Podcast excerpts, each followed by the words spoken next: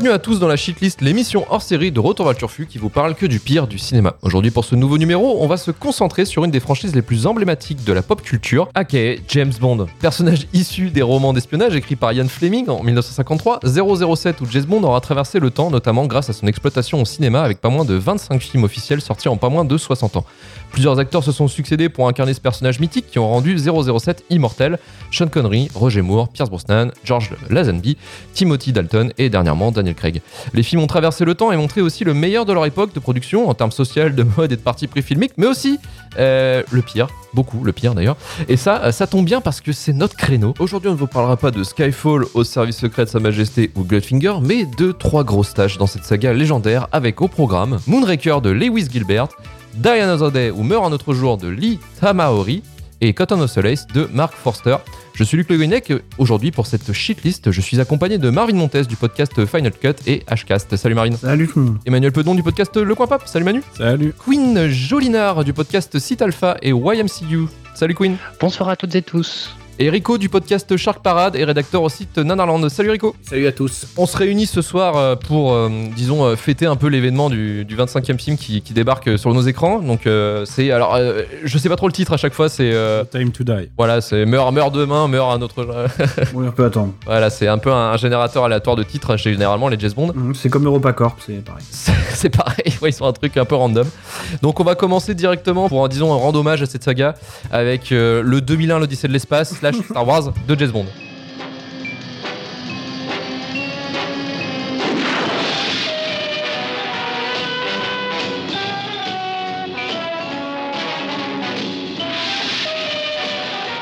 From Earth to the most spectacular adventure in space, Moonraker. It's out of this world. What exactly are you up to here, Drax? Moonraker 1, liftoff. Moonraker 2, liftoff. Moonraker 3, liftoff. Moonraker 4, liftoff. We have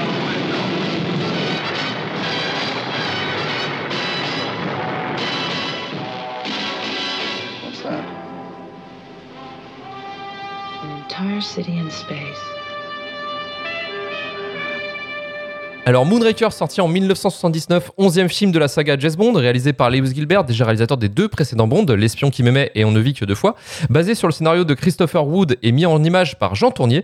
Le film nous raconte qu'une navette spatiale américaine Moonraker confiée au gouvernement britannique disparaît soudainement. L'agent 007 interprété par Roger Moore est chargé d'enquêter, mais il découvre vite que le responsable n'est autre que le constructeur de l'engin spatial lui-même, Hugo Drax, sous les traits de l'acteur français Michael ou Michel euh, Lansdale. Ce dernier tend à recréer une nouvelle race d'hommes parfait en anéantissant l'humanité actuelle. Et pourquoi ce film est dans notre shitlist ce soir, Queen? Je te pose la question, mais en même temps, je sais pas trop ton avis sur le film, on va voir. C'est le film de commande parfait dans cette saga. Les, tenanciers de la, de la boutique, ils se sont dit, mince, euh, Star Wars est sorti, a fait un carton. Comment on va faire en sorte que notre euh, bon vieux 007 puisse euh, tenir la dragée haute? Et donc ils en viennent à cette, euh, avec ce scénario assez invraisemblable. Alors assez invraisemblable, oui et non, parce que si on analyse correctement, une partie de l'intrigue est une est un peu une reprise de la prémisse est un peu une reprise de On ne vit que deux fois, ce qui était déjà aussi l'espion qui m'aimait. Mais par contre après ça n'a strictement rien à voir avec la avec le roman d'origine,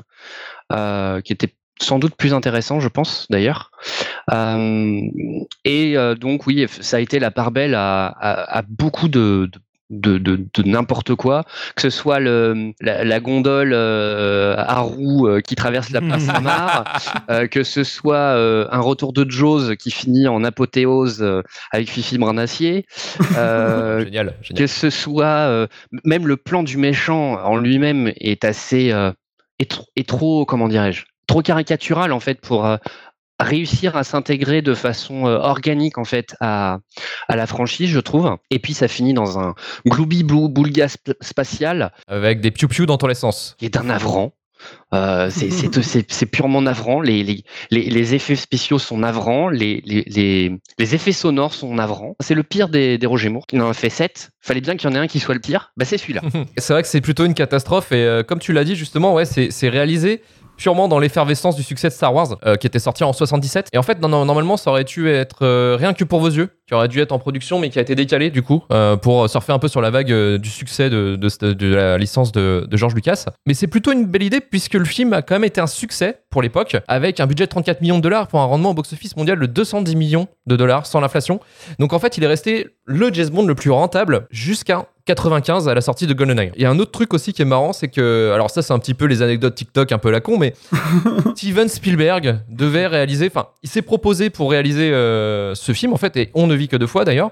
Mais le producteur en fait euh, Albert R. Broccoli, qui est un peu le producteur historique euh, de la saga, et c'est sa fille plus tard qui va reprendre le, le flambeau.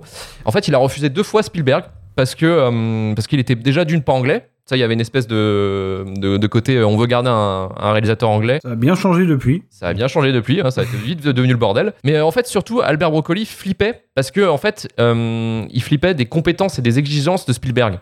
C'est-à-dire que lui, il veut un film de commande, il veut un réalisateur qui soit fonctionnel et qui l'emmerde pas trop. Mhm. Spielberg, c'est pas du tout ça. Spielberg, c'est le mec qui va te casser les couilles à un moment donné pour dire attends, attends, il manque ça, il manque ça. Et puis bon, dans son début de carrière, c'était un peu ça. Hein. Jaws, ça a été un bordel. euh, et euh, après, il a été un peu plus tranquille sur Rencontre du troisième type, mais voilà, il s'attendait vraiment à quelque chose de. Oui, ça va être une emmerde. On va passer direct à Manu. Manu, qu'est-ce que t'en as pensé de, Moonraker? Bah écoute, je te disais avant de lancer le podcast que je, l'avais presque oublié alors que je ne l'ai maté qu'hier.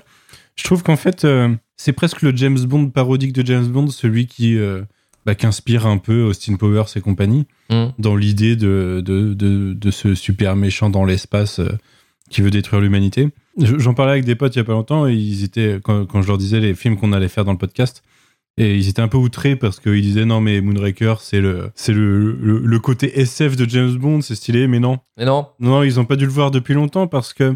Alors, déjà, toute la première. J'ai envie de dire les deux tiers avant qu'on parte dans l'espace quasiment, quoi. Je trouve ça insipide. Je trouve vraiment que c'est du James Bond en mode automatique où l'intrigue n'a pas vraiment d'intérêt ou de sens. On, on- on sait vers quoi on va, en fait, euh, quand on regarde le film. Et du coup, le début, moi, euh, j'ai vraiment l'impression que c'est là pour qu'il croise des meufs et qu'il les drague un peu lourdement. Un, un peu beaucoup lourdement. James Bond Et euh, ouais, mais tu vois, dans, dans, dans la plupart des James Bond, il y a une intrigue sur le long terme, tu vois, enfin, Ouais, sur, ouais, l'ensemble du film. Là, je trouve vraiment qu'on sait direct où on va, on y va tout seul, avec des scènes d'action de temps en temps. euh, à un moment, j'ai cligné des yeux, euh, il était en train de parler à Q, il était en course-poursuite de trois secondes après, j'ai pas compris. mais ouais, là où il se marque, euh, il, se- démarque le plus, c'est vraiment quand il essaye de faire, de, de partir dans l'espace et de, ouais, de surfer sur la vague. Ça marche pas du tout. Alors, déjà, il met. William Shatner peut être, euh, peut être euh, serein si euh, c'est aussi simple que ça de décoller dans l'espace parce qu'ils sont plutôt en mode euh, je prends mon avion tranquille. Mais ouais, en plus de ça, euh, c'est super kitsch dans l'espace quoi. Alors déjà, ils ont ils arrivent à faire des, des pires scènes d'apesanteur euh, ou de mouvement de vaisseau que dans Star Trek des années 60. Mm. Je trouve ça assez impressionnant. Et les clins d'œil à 2001, Non, hein, c'est- les clins d'œil à 2001. Ouais, Bravo. ouais, ouais. Mais on y croit à zéro moment, quoi. Euh, le couple de, de euh, requin et euh, sa petite meuf. euh, ouais, c'est sympa. J'aime bien requin. J'aime beaucoup requin. euh, Il a un charisme drôle en plus. Enfin, il est, tu vois, il est touchant. Ouais. Il est drôle. Mais je, je le préfère à la rigueur. C'est dans L'espion qui m'aimait, je crois. Le, Il est plus sérieux, ouais. sa première apparition, ouais. Euh, là, il, il est un peu en, en mode comic relief euh, slash euh, aide de fin pour le combat. Et puis ce, ce combat de Piu Piu dans l'espace en combinaison spatiale, je pense que je m'en remettrai jamais. Mais euh, ouais, vraiment, euh, c'est euh, c'est du James Bond qui, pousse les curseurs un peu trop, loin. Et du coup, ça en, fait, ça en fait même plus une parodie, ça en fait quelque chose entre l'insipide et le ridicule pour moi, celui-là. Ah, mais c'est clair, c'est goofy en plus. Tu sais, T'as vraiment que des gags à moitié, c'est presque gagesque. Tu vois, le, le- la scène de la centrifugeuse, je sais pas si vous vous en souvenez, vous l'avez vu, Mhm. Ouais. Euh, avec, euh, avec l'asiatique de circonstance, là, l'homme de main qui fait. Ah euh, oui, ça, alors ça, oh là là. là, J'étais. Mais what? Ils utilisent Jaws en plus pour faire du slapstick, quoi. Oui. Vraiment. Tu vois, comme dans la scène de la poursuite en hors-bord, là, quand, quand il arrache le volant, quoi. Oui. Mais sérieusement, qu'est-ce qui se passe? Mais c'était déjà un petit peu ça dans L'espion qui Ouais, non, bien sûr, mais- là, qui, qui Ou accélérait. sa tête quand il grimpe sur le, le téléphérique, là. C'est un, peu l'esprit de la, de la partie Roger Moore de James Bond, mais, mais vraiment les curseurs sont poussés trop loin pour moi. Après, je sais pas ce que vous pensez vraiment de Roger Moore. Moi, je trouve que c'est quand même le James Bond le plus en mousse de tous. Ah, moi, je suis pas d'accord. Pour moi, c'est Pierce Brosnan le plus en mousse de tous, mais. euh, Bah, Pour moi, c'est Daniel Craig, mais bon, bah, on en reparlera plus tard. Ce que j'ai dit à ce qu'on ce qu'on ce qu'on s'est dit ensemble dans, dans notre podcast du point pop dédié à la saga Bond, c'est que Roger Moore c'est le plus gentil au final de tous les de tous les de tous les acteurs qui ont qui l'ont incarné. Alors, gentil dans quel sens? C'est bah, c'est le moins prompt à la violence ou en tout cas c'est une violence qui est un peu plus édulcorée, euh, avec des des blagues à la papille en plus. On est moins ouais. dans le dans l'humour caustique à la Sean Connery ou à la Dalton. Ouais, et puis il y a cette fameuse anecdote aussi, tu sais, de. Je sais plus dans quel film, le premier d'ailleurs, où je crois qu'il faut une tarte à je ne sais plus qui. Euh, bah, un personnage féminin, et où, il, comment, où après il dit euh, je ferai plus jamais ça, quoi. C'est dans le mot pistolet d'or qui fait Ouais, ça. c'est ça. ouais. Bah, il, le- il, le- il, est, il est déjà un petit peu plus violent dans, dans Vivre et laisser mourir. Et justement, c'est la période où il cherche. En fait, le problème de Roger Moore et de toute la période de Roger Moore, c'est que euh, c'est fait pour les enfants. Euh, très clairement, euh, James Bond, c'est un spectacle familial et ça, faut pas l'oublier. C'est pour ça aussi que la violence, elle est volontairement cartoonesque. Parce que le, le héros d'espionnage sérieux des débuts, c'est comme Godzilla en fait. C'est au début, c'est euh, sérieux, serious business, c'est noir et tout, puis au fur et à mesure, ça devient l'ami des enfants. Et là, c'est un petit peu le même problème, c'est qu'à partir, on va dire, des diamants sont éternels, à partir en fait de l'échec de euh, au service secret de Sa Majesté, qui était trop sérieux pour le public de l'époque, qui a Mm. fait un bid. Euh, qui n'est pas complètement imputable uniquement à la Zenby, euh, et ben ils sont revenus à quelque chose qui, a, qui était beaucoup plus cartoonesque et ça a marché. Les diamants sont éternels a très bien marché. Et donc, il y a eu une volonté, en fait, de faire de James Bond un rendez-vous familial. Je vais pas dire que c'est le, le rendez-vous, euh, un peu le, le- le film Ça de cartonne. Noël, mais, mais c'est un peu ça. Et d'ailleurs, il y a beaucoup d'anciens, de, de gens qui sont un peu, qui sont un peu âgés, qui regrettent euh, le- la tournure violente. Et moi, j'en fais un peu partie. Euh, une tournure presque trop sérieuse des, des Daniel Craig. Euh, C'est-à-dire que Daniel Craig, j'aime beaucoup quand même Daniel Craig, faut pas déconner, mais euh, il y a un côté, on arrête de rigoler, ou alors quand on met des gags, ça fait comme dans Spectre, c'est ridicule, mais euh, on arrête de rigoler et c'est plus tout à fait bon. Moi, la première fois que j'ai vu Casino Royale, je l'ai pas aimé. Je l'ai pas aimé parce que je ne retrouvais pas la légèreté et l'humour que j'aimais dans les James Bond. C'est vrai qu'il y, y a une violence quand même entre. C'est vrai que tu passes de Meurt un autre jour à Casino Royale. Ouais. Voilà, il y a, il y a Ouais, quand même et- un. et- Et faut- passer de Dalton à Craig, ça aurait été mieux, tu vois. Et il faut pas Ah. oublier, ouais, il faut pas oublier aussi l'image de Roger Moore. C'est-à-dire que Roger Moore, il a façonné son image à la télévision avec des séries comme Ivanhoe, Le Saint, Amicalement Vôtre. C'est euh, c'est un peu le King of Cool quand même, hein, lui aussi. Parce que s'il y a bien une incarnation du flegme britannique, de la coolitude britannique, je pense que Roger Moore avec David Niven, c'est un peu les, les, les grandes incarnations classiques. Peut-être Hugh Grant maintenant. Euh, si Hugh Grant reprenait le rôle, il le ferait. Enfin, s'il l'avait repris Oui. un peu plus jeune, et, en- et ben il l'aurait fait un peu dans, dans cet esprit-là. C'est-à-dire, c'est c'est d'abord et avant tout le charme, et il faut pas trop de violence. Donc, ce qui explique aussi ce côté très cartoonesque, ce côté très euh, euh, qui n'a pas forcément très très bien vieilli, ça je suis d'accord. Et justement, les derniers Moore, et c'est un peu le problème, c'est qu'à partir de euh, que pour vos yeux, et même Octopussy et Dangereusement Vôtre sont plus violents. Euh, ils sont plus violents, et euh, malgré le problème, c'est que là, il a, il a vieilli. Donc ça devient plus, plus crédible. Et juste pour boucler, puis je vous recède la parole, mais sur la violence, il y a quand même une des scènes les plus atroces dans Moonraker. Enfin, pour moi, une, une, des, une scène qui m'a choqué quand j'étais gamin et que je l'ai vue à la télévision, c'est la scène où Corinne Dufour, euh, la- la- le, le personnage incarné par Corinne Cléry, se fait exécuter par Drax, qui lui lâche les chiens littéralement Oui. dans une atmosphère gothique.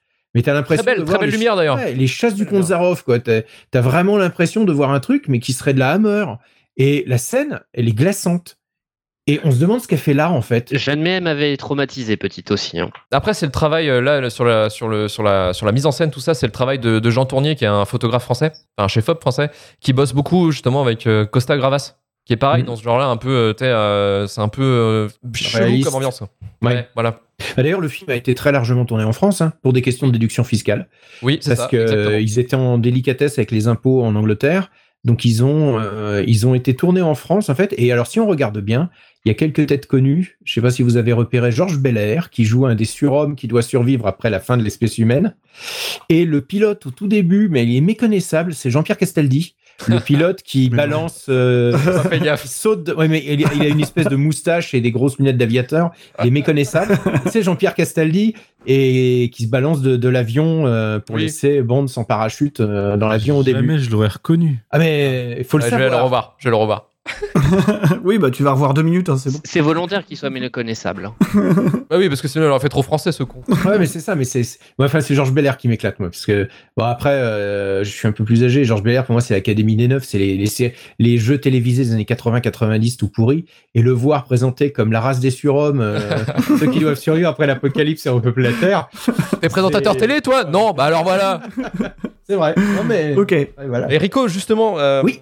Tu vas nous dire pourquoi Moonraker euh, est dans la shitlist selon toi. Parce qu'il ne devrait pas y être, c'est une erreur. un, film de, un film de James Bond ne peut pas être mauvais. Encore un twist. Un film de James Bond ne peut pas être mauvais. Il peut être légèrement plus faible. Disons qu'il va être. euh, voilà, il, veut être- il peut être perfectible, mais ça reste James Bond. Je Ça sais pas si c'est de la mauvaise foi ou. C'est de l'amour Ah. inconditionnel, mais Ah, euh, effectivement, oui, c'est un peu de l'aveuglement, je suis d'accord. Non, c'est vrai, euh, Moonraker, il est pas très très bon. Euh, effectivement, il y a ce côté, euh, les scènes s'enchaînent un peu sans queue ni tête. euh, en fait, il faut faire de l'action, c'est c'est très calibré. Il faut faire la scène d'action, la scène de dialogue explicative, la scène de drague, la scène d'action, la scène de dialogue explicative, la scène de drague. Et on est sur un canevas qui est ben, à la fois, on ne vit que deux fois, et c'est la photocopie quand même du précédent. L'espion qui m'aime, mais sauf qu'au lieu d'être dans la mer, ben, c'est dans l'espace. Et sinon, le, le, le, le- dogfight en jetpack, euh, vous en pensez quoi finalement là? Parce que c'est ça, c'est ça qui me. Est-ce que le cinéma n'aurait pas été inventé pour ça? Là, je me demande. Moi, je pense que le cinéma a été inventé pour le, le pigeon qui fait un double take euh, en gondole qui passe Ah à oui, Venise. oui, oui, oui, effectivement. Ah putain, oui, ça aussi. ouais. C'est incroyable. Mais il y, a- il y a plein de plans comme ça. Il y a des costumes aussi, les costumes des gens dans l'espace, là, leurs costumes Ouais. un au ciné. Bien sûr. Ouais. Mais c'est les costumes. Si vous avez vu Cosmos 99, si vous avez vu Galactica de- des années 80, enfin, c'est les, c'est les costumes C'est de le séries télé de l'époque. hein. Hum, hum. Non, non, mais euh, enfin, en tout cas, c'est c'est sympa de nous dire euh, effectivement que toi tu l'aimes bien et qu'il y a des gens sur Terre qui valident Moonraker. Après, il y, y en a pas mal qui le valident. Enfin, moi, je connais. Je capital connais sympathie, personnes ouais. Qui sont plutôt, ouais, voilà. En tout cas, c'est un film qui a un- vraiment un certain capital sympathie, quoi. Bah, c'est comme un film d'enfance en fait, hein. Parce que moi, moi, par exemple, j'ai découvert les Goonies sur le tard. J'ai jamais, jamais accroché aux Goonies. Mais je comprends parfaitement que ça ait fait triper les gens dans les années 80. Les Harry Potter, pour moi, c'est sympatoche, mais je suis trop vieux pour ces conneries. Et euh, mais par contre, bah, ma fille, elle est euh, à fond sur, sur Harry Potter. euh, et, et moi, pour moi, c'est un film qu'on a vu à la télé, euh, euh, qui passait régulièrement les après-midi de jours fériés. Mhm. Et ça faisait rêver Ouais, à ouais. l'époque. Ça faisait rêver à l'époque. hein. Moi, quand j'étais gamin, les James Bond, je les ai découverts avec les Mours parce que c'est ceux qui passaient le plus. Ouais, bien sûr. Bien sûr. Et, et en plus, je me rappelle que quand j'étais gosse aussi, il y avait une espèce de, collection VHS qui sortait avec un fascicule à un moment tous les mois. Les plus représentés dans les premiers numéros, donc les moins chers, accessoirement, c'était les Moors en fait. Euh, ça commençait par Goldfinger, et je me rappelle qu'après, t'avais Oui. l'enchaînement. euh, Octopussy t'avais derrière. Octop- Ouais, t'avais Octopussy J'ai fait derrière. cette euh, collection. Ah bah tu vois, voilà. Et si tu te rappelles bien, avec Goldfinger, il y avait deux autres cassettes vidéo, des Ouais, documentaires. euh, de, sur Rémi Julien. Voilà, euh, exactement. je me rappelle plus de la troisième VHS. Euh, C'était Ouais, un documentaire sur la saga. Et c'était une collection plutôt cool. Bah moi j'ai fait que les deux premiers parce qu'avec mon, mon petit budget de d'école primaire collégienne, euh, je pouvais pas en Oui, oui, bah oui. Après, oui. tu voyais les autres sortir, tu disais merde, mais non, non, en fait, euh, une fois que t'avais cramé les, les deux premiers, tu t'as t'as revu Octopussy dix fois, dis bon, bah. Là, vous êtes trop enthousiaste. Arrêtez. Arrêtez Non, parce qu'on va, on va calmer votre enthousiasme tout de suite. On y va. On y va, Avec- on est parti. Un petit bond dans le futur de 22 ans avec Meurt un autre jour.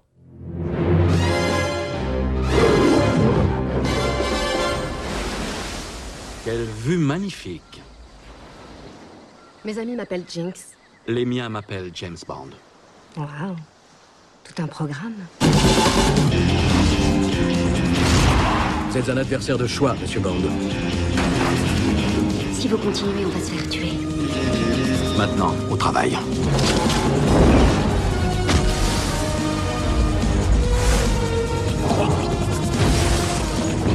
Monsieur Bond vous a exposé sa théorie du Big Bang. Il a des arguments très percutants.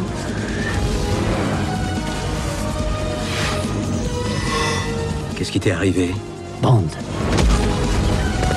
Vous aurez toute la mort pour dormir. Alors remettons la mort à plus tard.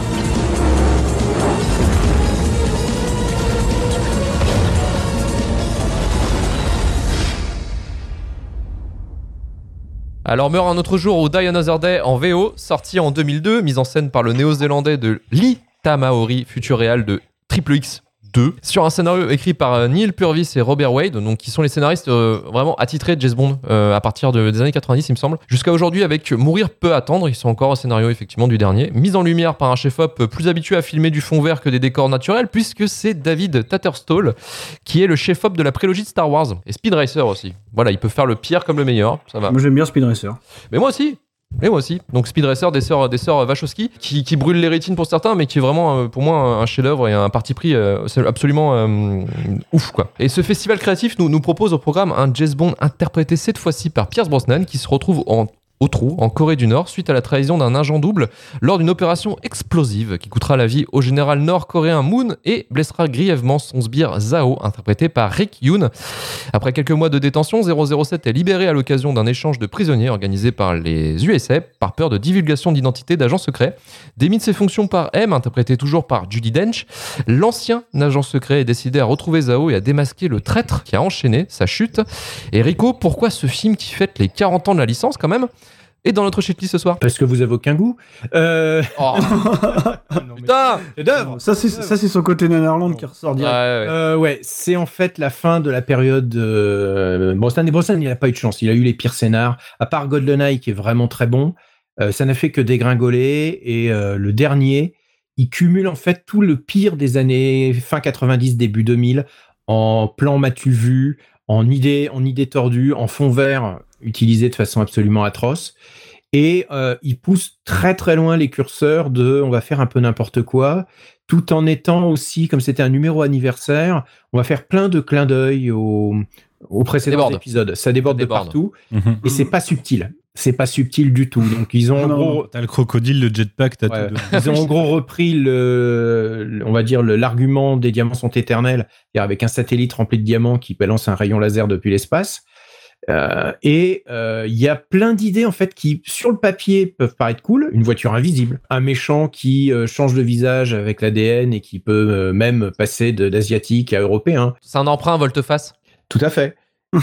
Et alors qu'on l'accepte sur des trucs, hein, la, la voiture sous-marin euh, de l'espion qui m'aimait ou le jetpack d'Opération Tonnerre, on se dit ouais ouais c'est cool. Là il y a eu aussi un, là ça va trop loin quoi. La, la voiture invisible, il y a les gens qui non, là euh, on est dans la science-fiction. Dont lui seul peut retrouver la poignée. Ouais. c'est ça. Le concept tient là-dessus. Et euh, donc là, le, le, le, le concept, en fait, va beaucoup trop loin. Même Pierce Brosnan, on sent qu'il est... Alors que c'est un des rares comédiens de la saga qui n'a jamais baissé, on va dire, d'intensité dans le jeu. Parce que tu prends Sean Connery à partir de euh, Vivre et laisser mourir, Non, on ne vit que deux fois, tu sens quand même qu'il s'emmerde et qu'il s'en fout. Daniel Craig, ça dépend des jours. Il y a des fois, il est à fond. Il y a des fois où, euh, dans Spectre, tu sens que il est là en train de lire son texte. Roger Moore, bon, bah, la fin a été un peu problématique. Les deux qui sont pas restés longtemps, ils n'ont pas eu le temps vraiment, euh, Dalton et Lazenby. S'imposer, ouais. Voilà. Mais Pierce Brosnan, tu sais qu'il est toujours content d'être là. Et que lui, il se donne à fond. Moi, j'aime beaucoup Pierce Brosnan à cause de ça. C'est-à-dire que c'était le James Bond euh, que tout, dont tout le monde rêvait, qui était un peu la quintessence entre Moore et Connery. Et là, il est quand même avec un scénar, mais invraisemblable, complètement, complètement what the fuck. Et en fait, les péripéties tournent complètement à la surenchère perpétuelle. Alors, je vais vous laisser un petit peu en parler. Moi, je l'aime bien pour une raison par rapport à d'autres, c'est qu'il est fun. C'est-à-dire qu'un peu comme Moonraker, si, si, si, tu t'ennuies pas. Si. Tu t'ennuies pas. Oh, si. Oh là là. En fait, si tu veux, moi pour te dire, euh, Mhm. la problématique que j'ai, c'est que c'est un film que j'ai vu au cinéma quand j'avais 10 ans. D'accord. Quand j'avais 10 ans, quand je suis sorti de la salle, pour moi c'était le Citizen Kane du C'est le meilleur film du monde. Voilà, exactement. Pour moi, il y avait deux deux films géniaux, Le Roi Lion et ça, tu vois. Je l'avais jamais revu depuis. Ouais. Je l'avais jamais revu. Dur. Donc ça fait, euh, ça fait 20 ans que j'ai jamais, euh, jamais rebatté. C'est là que tu t'es aperçu que t'étais mort à l'intérieur, c'est ça? Et ben en fait, ça a été. Alors, je le savais parce que tu sais, en, en, en fur et à mesure, quand tu, quand tu traînes avec des cinéphiles ou des trucs comme ça, bah, tu, Ouais. forcément, tu parles de demain ne meurt jamais. Enfin, meurt un autre jour, pardon. Et du coup, euh, Ça effectivement, marche aussi. hein. tu, tu dis que voilà que en fait c'était un film de merde et tout bon toi tu l'as jamais revu mais tu dis ouais finalement c'était ridicule et là en le revoyant effectivement ça a été un choc Euh, le scène du tsunami la scène de la voiture du électrique enfin euh, invisible pardon Invisible, ouais. Euh, le palais des glaces euh, le Robocop euh, le méchant Robocop avec des lunettes de gogol là ah, je fais voilà là, là, putain c'est bon c'est bon j'en peux plus j'en peux plus la sexualisation à outrance il y a juste la baston moi que j'aime bien la baston d'escrime qui était cool La baston d'escrime est, est très très bien, ouais. elle est bien Ouais, elle, part, elle part- elle part un peu en vrille, mais. Ouais, bon, c'est vrai qu'il s'envoie des trucs dans la gueule, bon, ça va. Mm. Mais, euh, mais ça me fait marrer. Et euh, le générique le plus insupportable de tous les temps, Madonna, on en parle ou comment ça se non, mais on va en parler, on va en parler. On va en parler. Par contre, c'est le meilleur rôle de Madonna au cinéma. hein. Peut-être. Oui, mais que je la- pourrais pas t'en citer 15 000 non plus. c'est c'est peut-être le seul. Oh non, il y a eu Evita, il y a eu. euh, Ah oui, c'est vrai qu'il y a Suzanne Evita. Despérément. Ah oui. Mais je m'en souviens pas qu'elle était mauvaise dans Recherche Suzanne. euh, Non, là encore, elle est pas mauvaise, mais euh, si vous avez vu le film de Guy Ritchie, là, c'est Castaway, euh, quand elle est euh, en, en, en naufragé sur une île déserte. Euh, c'est une expérience à vivre. C'est pas Tom Hanks, ça? Non, non, non, non, non, non, c'est- c'est-à-dire le ballon basket jouait mieux. Euh, le ballon de, de hand. Mais voilà, donc euh, bon. Faut savoir un truc sur la Jazz Bond Girl, donc à Libéry. Avant Mhm. que ce soit elle qui soit dans le rôle de la Jazz Bond Girl, justement, la production avait rappelé Michelle Yeoh euh, Oui, oui, pour reprendre Mhm. le rôle de, de Waylin. Fabuleuse Michelle Yeoh. Mais elle était déjà engagée pour, euh, dans le film Le Talisman de Peter Poe. Je sais pas si tu l'as vu, euh, Marvin. Ah, oui, mais évidemment que je l'ai vu. Alors, alors, question, question. Est-ce que Mhm. elle aurait valu plutôt jouer dans le Jazz Bond ou dans le Talisman? Non, en fait, elle apportait, elle apportait un truc euh, assez intéressant dans Demain ne meurt jamais. C'était qu'en fait, euh, Michelle C'est l'emblème euh, à HK des Girls with Gun. Enfin, c'est la tête de gondole des Girls with Gun. C'est-à-dire que c'est des films d'action qui mettent en, en valeur euh, des héroïnes féminines, mais euh, de manière absolument pas libidineuse, absolument pas sexualisée. En fait, disons que c'est pas de l'exploitation en fait. C'est des, des vraies héroïnes d'action qui sont légales de, de n'importe quel euh, héros masculin quoi. Et c'est exactement ce qu'elle fait dans ne meurt jamais en fait. Euh, elle a pas besoin d'être sauvée, tu vois. Jamais quoi. C'est même plutôt l'inverse finalement. Et donc elle a porté un truc vraiment intéressant et c'est vraiment dommage qu'elle ait pas pu continuer quoi. Après bon bah du coup du coup le, le- le record des deux films d'affilée retombe sur Léa Seydoux et voilà. S'ils avaient fait la même chose qu'avec Ali Berry pour le rôle Ouais je sais pas. Ça aurait été décevant pour le personnage en même temps. Mais, euh, mais, mais mine de rien, euh, Halle Berry, elle est pas, euh, tu vois, je veux dire, elle est quand même en contrôle, tu vois, dans, dans, dans, dans Dinosaur Day. Euh, Il y a quand même deux fois dans, le, dans Demain ne meurt jamais là, que, euh, où c'est quand même James Bond qui vient sauver Michel Yeoh parce que il faut quand même que ça soit lui qui soit le. Bien sûr, mais il y a une la énergie, fin. tu vois. Oui, il y a une énergie commune, en fait. C'est c'est quasiment son égal, et c'est Ouais. c'est ça qui est Mais bon, ça, ça, ça provient directement de son bagage euh, Hmm. À elle, euh, voilà quoi. Ah, bien sûr. Euh, c'est intéressant, mais, mais moi, je, je trouve qu'Alberry est un petit peu dans la même énergie quand même. Disons qu'il y a une énergie commune, quoi. Mais là-dessus, et ça, ça, continue jusqu'à nos jours avec aussi Lynch à Lynch, euh, Lynch, pardon, euh, c'est qu'il y a toujours eu le projet, en fait, caressé par Barbara euh, Broccoli, donc la fille qui avait repris les rênes, Ouais. de créer une série spin-off, en fait, avec une, une agente. Et donc, euh, il y a eu un temps euh, l'idée de le faire avec Michel Yeo. Euh, et surtout avec euh, donc Avec le Alberi, avec ouais. Jinx à Libéry, le projet est, assez, est allé assez loin. Ils ont même sorti un scénario, ils ont commencé à, à travailler le projet parce qu'en fait Ouais, c'était un, Sérieusement, ouais. Ouais, c'était un gros nom, elle avait eu un Oscar, euh, elle était, c'était quand même quelqu'un qui pouvait porter une franchise euh, comme ça, et on, on le voit bien, euh, Ali Berry a, a souvent essayé de, de, ra- de raccrocher dans les films d'action. Mais Ali Berry, on en avait parlé dans, dans l'épisode sur, euh, sur Catwoman. Catwoman. Et en fait, euh, début des années 2000, c'était la, la DS. En fait, elle était, c'était sûr, l'actrice la plus payée du, du, du système. Elle avait une popularité de dingue. Et avec X-Men, euh, Jess Bond là, et euh, voilà, elle était quand même un petit peu sur, sur, les, sur, les, sur les grands papiers, quoi. Elle a même fait des merdes avec Gothica et trucs comme ça, mais c'est, là, c'était déjà le début de la fin. Mais On euh, a même fait le film de requin, mais euh, j'aime beaucoup, euh, qui, qui est pas bon du bah, tout. faut placer, il faut placer. Faut placer. Mais par contre, j'aime beaucoup Ali Berry, enfin, euh, comme, comme actrice, et euh, j'aime beaucoup Ali, euh, Ali Berry. Et elle est insubmersible, en fait. Parce qu'elle a toujours, et c'est rare par rapport parmi les, les actrices hollywoodiennes, elle a toujours réussi à rebondir et, à, et euh, elle continue toujours à être présente et à, et à intégrer des John Wick, à intégrer des, des, Mm. des sagas. Et euh, elle reste, en- malgré, on va dire, le fait qu'elle a fait quand même beaucoup de bides et que les films qui ont été bâtis sur son nom ont rarement fait- vraiment fonctionné, elle a réussi à maintenir le cap d'être une, une Alistair, d'être vraiment dans, le, dans les actrices euh, hollywoodiennes qui comptent, à un certain âge qui est rare, je sais plus quel âge elle a exactement, ce qui 40 est ans, rare dans le 45 ans, je milieu, ouais. dans le milieu hollywoodien. euh, pour survivre dans le milieu hollywoodien, quand on est une femme qui a passé la, la, la trentaine, euh, bah c'est c'est pas évident. C'est chaud et c'est ça depuis les années 20. hein. Ouais. Faut voir le film Sunset, Sunset Boulevard, c'est ça en fait, hein, cette idée-là. On va aussi dire à Marvin euh, un petit truc, parce que j'aime bien te faire des cases dédiées, euh, sur- surtout sur ce film-là, ça me fait Ah, marrer. vas-y, vas-y. Le film a été proposé à deux réals Ouais, ouais. qui ont refusé. Tony Scott, Ouais, ouais, ouais. donc on enregistre bientôt un épisode de, de Final Cut, Et et- demain. John Woo. Et John Woo. Et heureusement, ça aurait été pire avec John Woo. Ça aurait été Ça aurait drôle. pire avec John Woo, Oh, on a vu ce qu'il a fait de Mission Impossible. Enfin, je veux dire, on peut lui trouver des tas de qualités. Euh, il n'empêche que John Woo ne peut pas s'intégrer dans une, dans une franchise américaine. Euh, Voilà, je pense qu'on en a eu la preuve. Et même pour la petite anecdote, euh, il était pas, euh, Pierce Brosnan n'était pas abso- absolument ravi du choix de Lita Maori, puisque lui, il aurait préféré travailler avec Brett Ratner. Donc, pour dire, Ah merde. c'est lui qui le dit en making of, donc quelque part, il a pas forcément le, le, le flair, quoi. à toi pour parler du film justement. je je l'avais jamais vu, c'était ma première fois. Et t'as kiffé? Attends, attends. Euh, pendant des années, en fait, on me l'a vendu comme un espèce de, de ouais, de- de- d'une sorte de proto-nanar, quoi, tu vois, de trucs euh, complètement over the top euh, et en fait, du coup, j'ai, commencé à le regarder hier soir, euh, on va dire au début d'un œil distrait, puis finalement, je me suis retrouvé un peu capté par ce truc. Euh, c'est-à-dire qu'en fait, finalement, je trouve que la scène, par exemple, de, de, pré-générique me semblait, alors, pas, pas formidable, mais assez pertinente, dans le sens où, tu sais, on savait Ouais, Très souvent dans l'histoire de James Bond, on n'a pas trop su quoi en faire malheureusement, et il fallait un petit peu regarder ce qui se passait autour, notamment dans le film d'action, dans le film d'espionnage, pour essayer de trouver un nouveau maître étalon à chaque fois. Et je trouve que la manière dont on réintroduit le personnage dans, dans Another Day était pas si euh, maladroite que ça. C'est-à-dire que on essaie d'établir un véritable retour aux sources, en tout cas de remettre les choses à plat. Euh, en gros, en, en le faisant rater sa mission, euh, James Bond se retrouve capturé, euh, Torturé. Pendant 14 torturé sur fond de Madonna. Euh, donc on- n'avait pas besoin en plus de rajouter Double peine. physique, je pense. Double peine. Euh, et on le retrouve donc 14 mois plus tard avec euh, avec une, une apparence christique là, les, les- les cheveux longs et, et- et mal rasés. Bon, et je me dis à ce moment-là, pourquoi pas, tu vois, c'est en plus c'est comme dans Permis de tuer, on lui enlève justement son fameux permis de tuer, euh, il y a M qui le répudie euh, de manière assez violente quand même. Donc euh, bon, et il se retrouve vraiment un petit peu comme un comme une espèce de loup solitaire, tu vois, bon, ce qui va pas forcément durer hein, finalement. Bon, ça commençait plutôt pas mal, euh, le générique commence et là tout de suite je me suis dit bon, d'accord. Euh, voilà, j'en parlais avec un ami pendant que je, je préparais l'émission, il me disait au moins le L'avantage du générique de Diana Zordes, c'est qu'il donne envie de faire des abdos fessiers.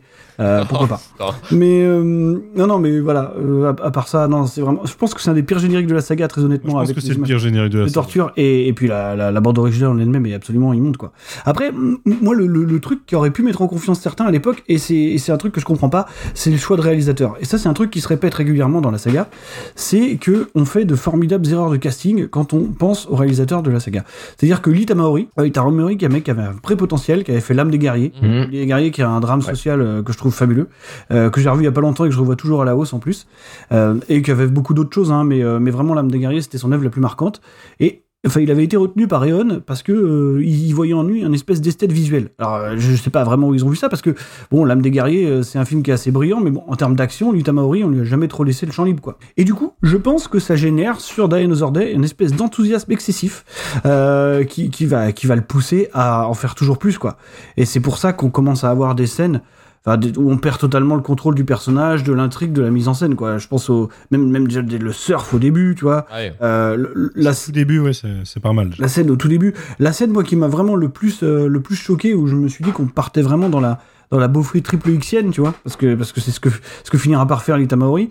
Euh, c'est la scène de en gros de, de baston entre les deux bagnoles, tu vois, entre la, la Stone Martin Vanquish qui est un tank invisible avec des mitrailleuses à- de tous les côtés et l'espèce de, de voiture du super coréen euh, qui est une décapotable vert fluo. Et- Une Jaguar. Putain, ouais voilà une Jaguar décapotable vert Les méchants dans James Bond ont toujours une Jaguar. et là, c'est absolument incroyable, quoi. Bon, il y, a- il y a beaucoup de choses comme ça, tu vois.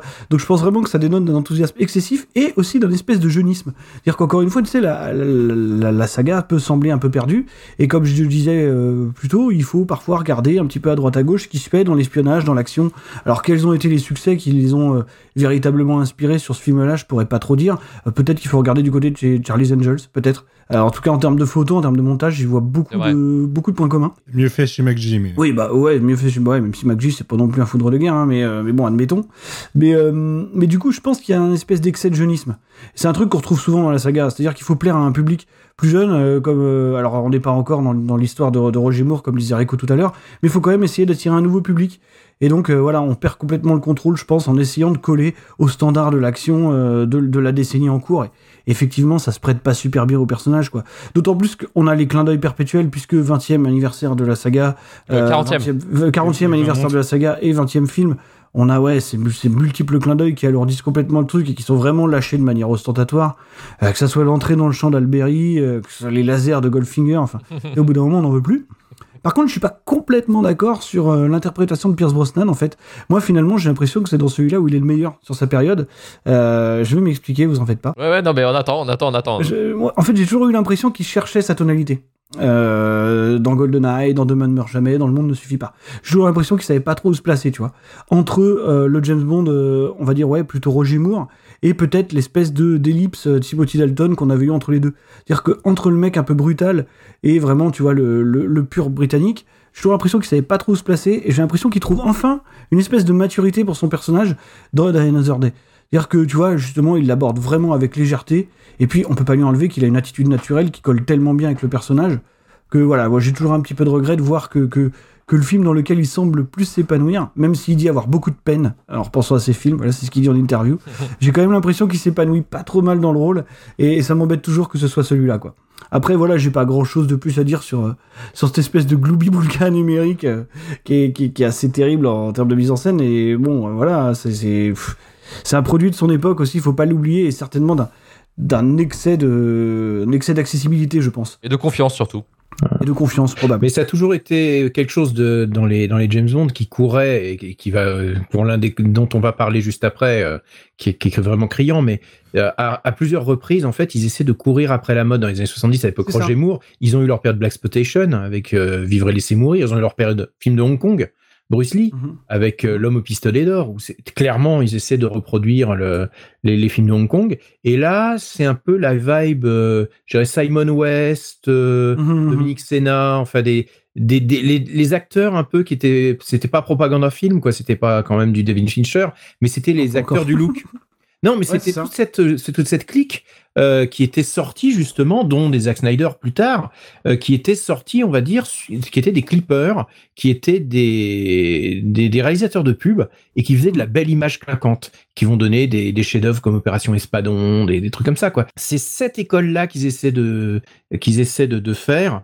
euh, et qui va en fait, euh, bah, qui va très très mal vieillir, parce que la plupart des films faits par des tâcherons à cette époque, euh, c'est des films qui maintenant sont difficilement regardables. hein. C'est- Ah, grave. si vous euh, si vous avez regardé, oui, comme euh, je pensais à Inspiration que je l'ai revu il y a pas longtemps, mais c'est vraiment euh, la, la quintessence du cinéma euh, tape à l'œil et euh, le MacG, ouais, c'est un petit, c'est un petit peu ça aussi, ouais. mais d'autant plus que euh, ce qui est compliqué c'est que euh, tu vois Lita Maori c'est pas c'est pas un tâcheron quoi en théorie c'est pas un tâcheron Ah, après Diana Zorday ça a été un peu un cassage de carrière voilà je Mm. je sais pas si on va pouvoir revenir sur euh, sur l'ensemble de l'œuvre de Lita Maori euh, Final Cut bientôt sur Lita Mori.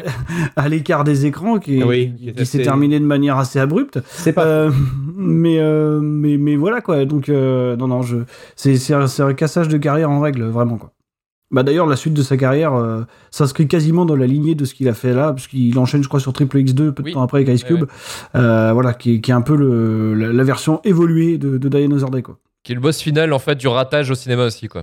Ouais, bien sûr. hein. Mm. Et on va finir avec Manu. Qu'est-ce qu'on a pensé de Die Another Day Bah écoute, je vais, je vais pas mal, euh, je vais pas tout répéter, mais je suis pas mal d'accord avec mes deux confrères d'avant. Euh, je serais presque d'ailleurs entièrement d'accord avec Rico sur, sur le fait que ça soit fun, parce que je prends pas vraiment mon pied devant ce film. Faut savoir que James Bond, les, comme j'ai dit, j'ai grandi avec les Moore. Les Brosnan, je les ai absolument pas vus au cinéma, je les ai découverts plus tard en fait en DVD. Euh, du coup, je les ai découverts en retard par rapport aux gens, je pense, avec un décalage d'époque qui a peut-être fait un petit peu mal. À cette époque-là, 2-3 ans, ça peut faire très mal dans l'appréciation d'un film. Euh, et du coup, GoldenEye, j'ai toujours beaucoup aimé, mais ça va de mal en pis en fait par la suite. Et euh, celui-ci, c'est l'apogée. Euh, moi, j'aurais été, j'aurais été chaud qu'on garde Timothy Dalton plus longtemps en fait. Euh, Ouais, clairement. euh, le truc, c'est que la période Brosnan, en plus, elle, est, euh, elle a le cul entre deux chaises. Euh, c'est celle qui arrive après la fin de la guerre froide, qui s'arrête juste après, mais en fait, qui finit de tourner juste avant le 11 septembre. Le vrai Bond post-11 septembre, c'est Daniel Craig. Et du coup, Brosnan, son fils, ce- celui-ci sort un an, enfin moins d'un an après, euh, Et le 11 septembre. après le 11 septembre. Et euh, le monde de l'espionnage, la vision des gens de l'espionnage, c'est plus la même. Donc déjà, déjà à ce moment-là, ça colle plus. Juste un tout Ouais, petit détail, mais euh, pourquoi est-ce qu'il est en prison pendant 14 mois dans les geôles de Corée du Nord? Pour justifier le dire, Pour fait. louper cette, euh, cette période. Ouais, pour justifier le fait qu'il n'ait pas sauvé le- les, les tours du 11 septembre. C'est-à-dire que ça a été, euh, c'était aussi une, quelque chose qui a été annoncé, enfin avancé à l'époque, c'est que oui, ben, James Bond n'était pas là. Il était donc c'est pour ça que les attentats ont eu lieu. Euh, bah, c'est un de la peu, faute de la Corée. un peu dans l'univers, ouais. Il, il- c'était exactement le genre de complot qu'il aurait dû euh, éventer, quoi. Mais c'était une vra- un vrai argument qui a été euh, lancé à la- par les publicités de l'époque, en fait, pour justifier. euh, D'accord, pour justifier le fait qu'on n'en parle pas et qu'il n'y a pas Voilà. de, de cet aspect euh, post-11 septembre. Ok. Ouais. Manu, vas-y, euh, continue. Ce qui, est, ce qui est pas déconnant après. Et ouais, bah, comme le disait Mervyn, c'est malheureusement un produit de son époque, c'est-à-dire, euh, pour moi, c'est vraiment l'enfer cinématographique pour euh, un certain, enfin, une, certain, une certaine frange du cinéma.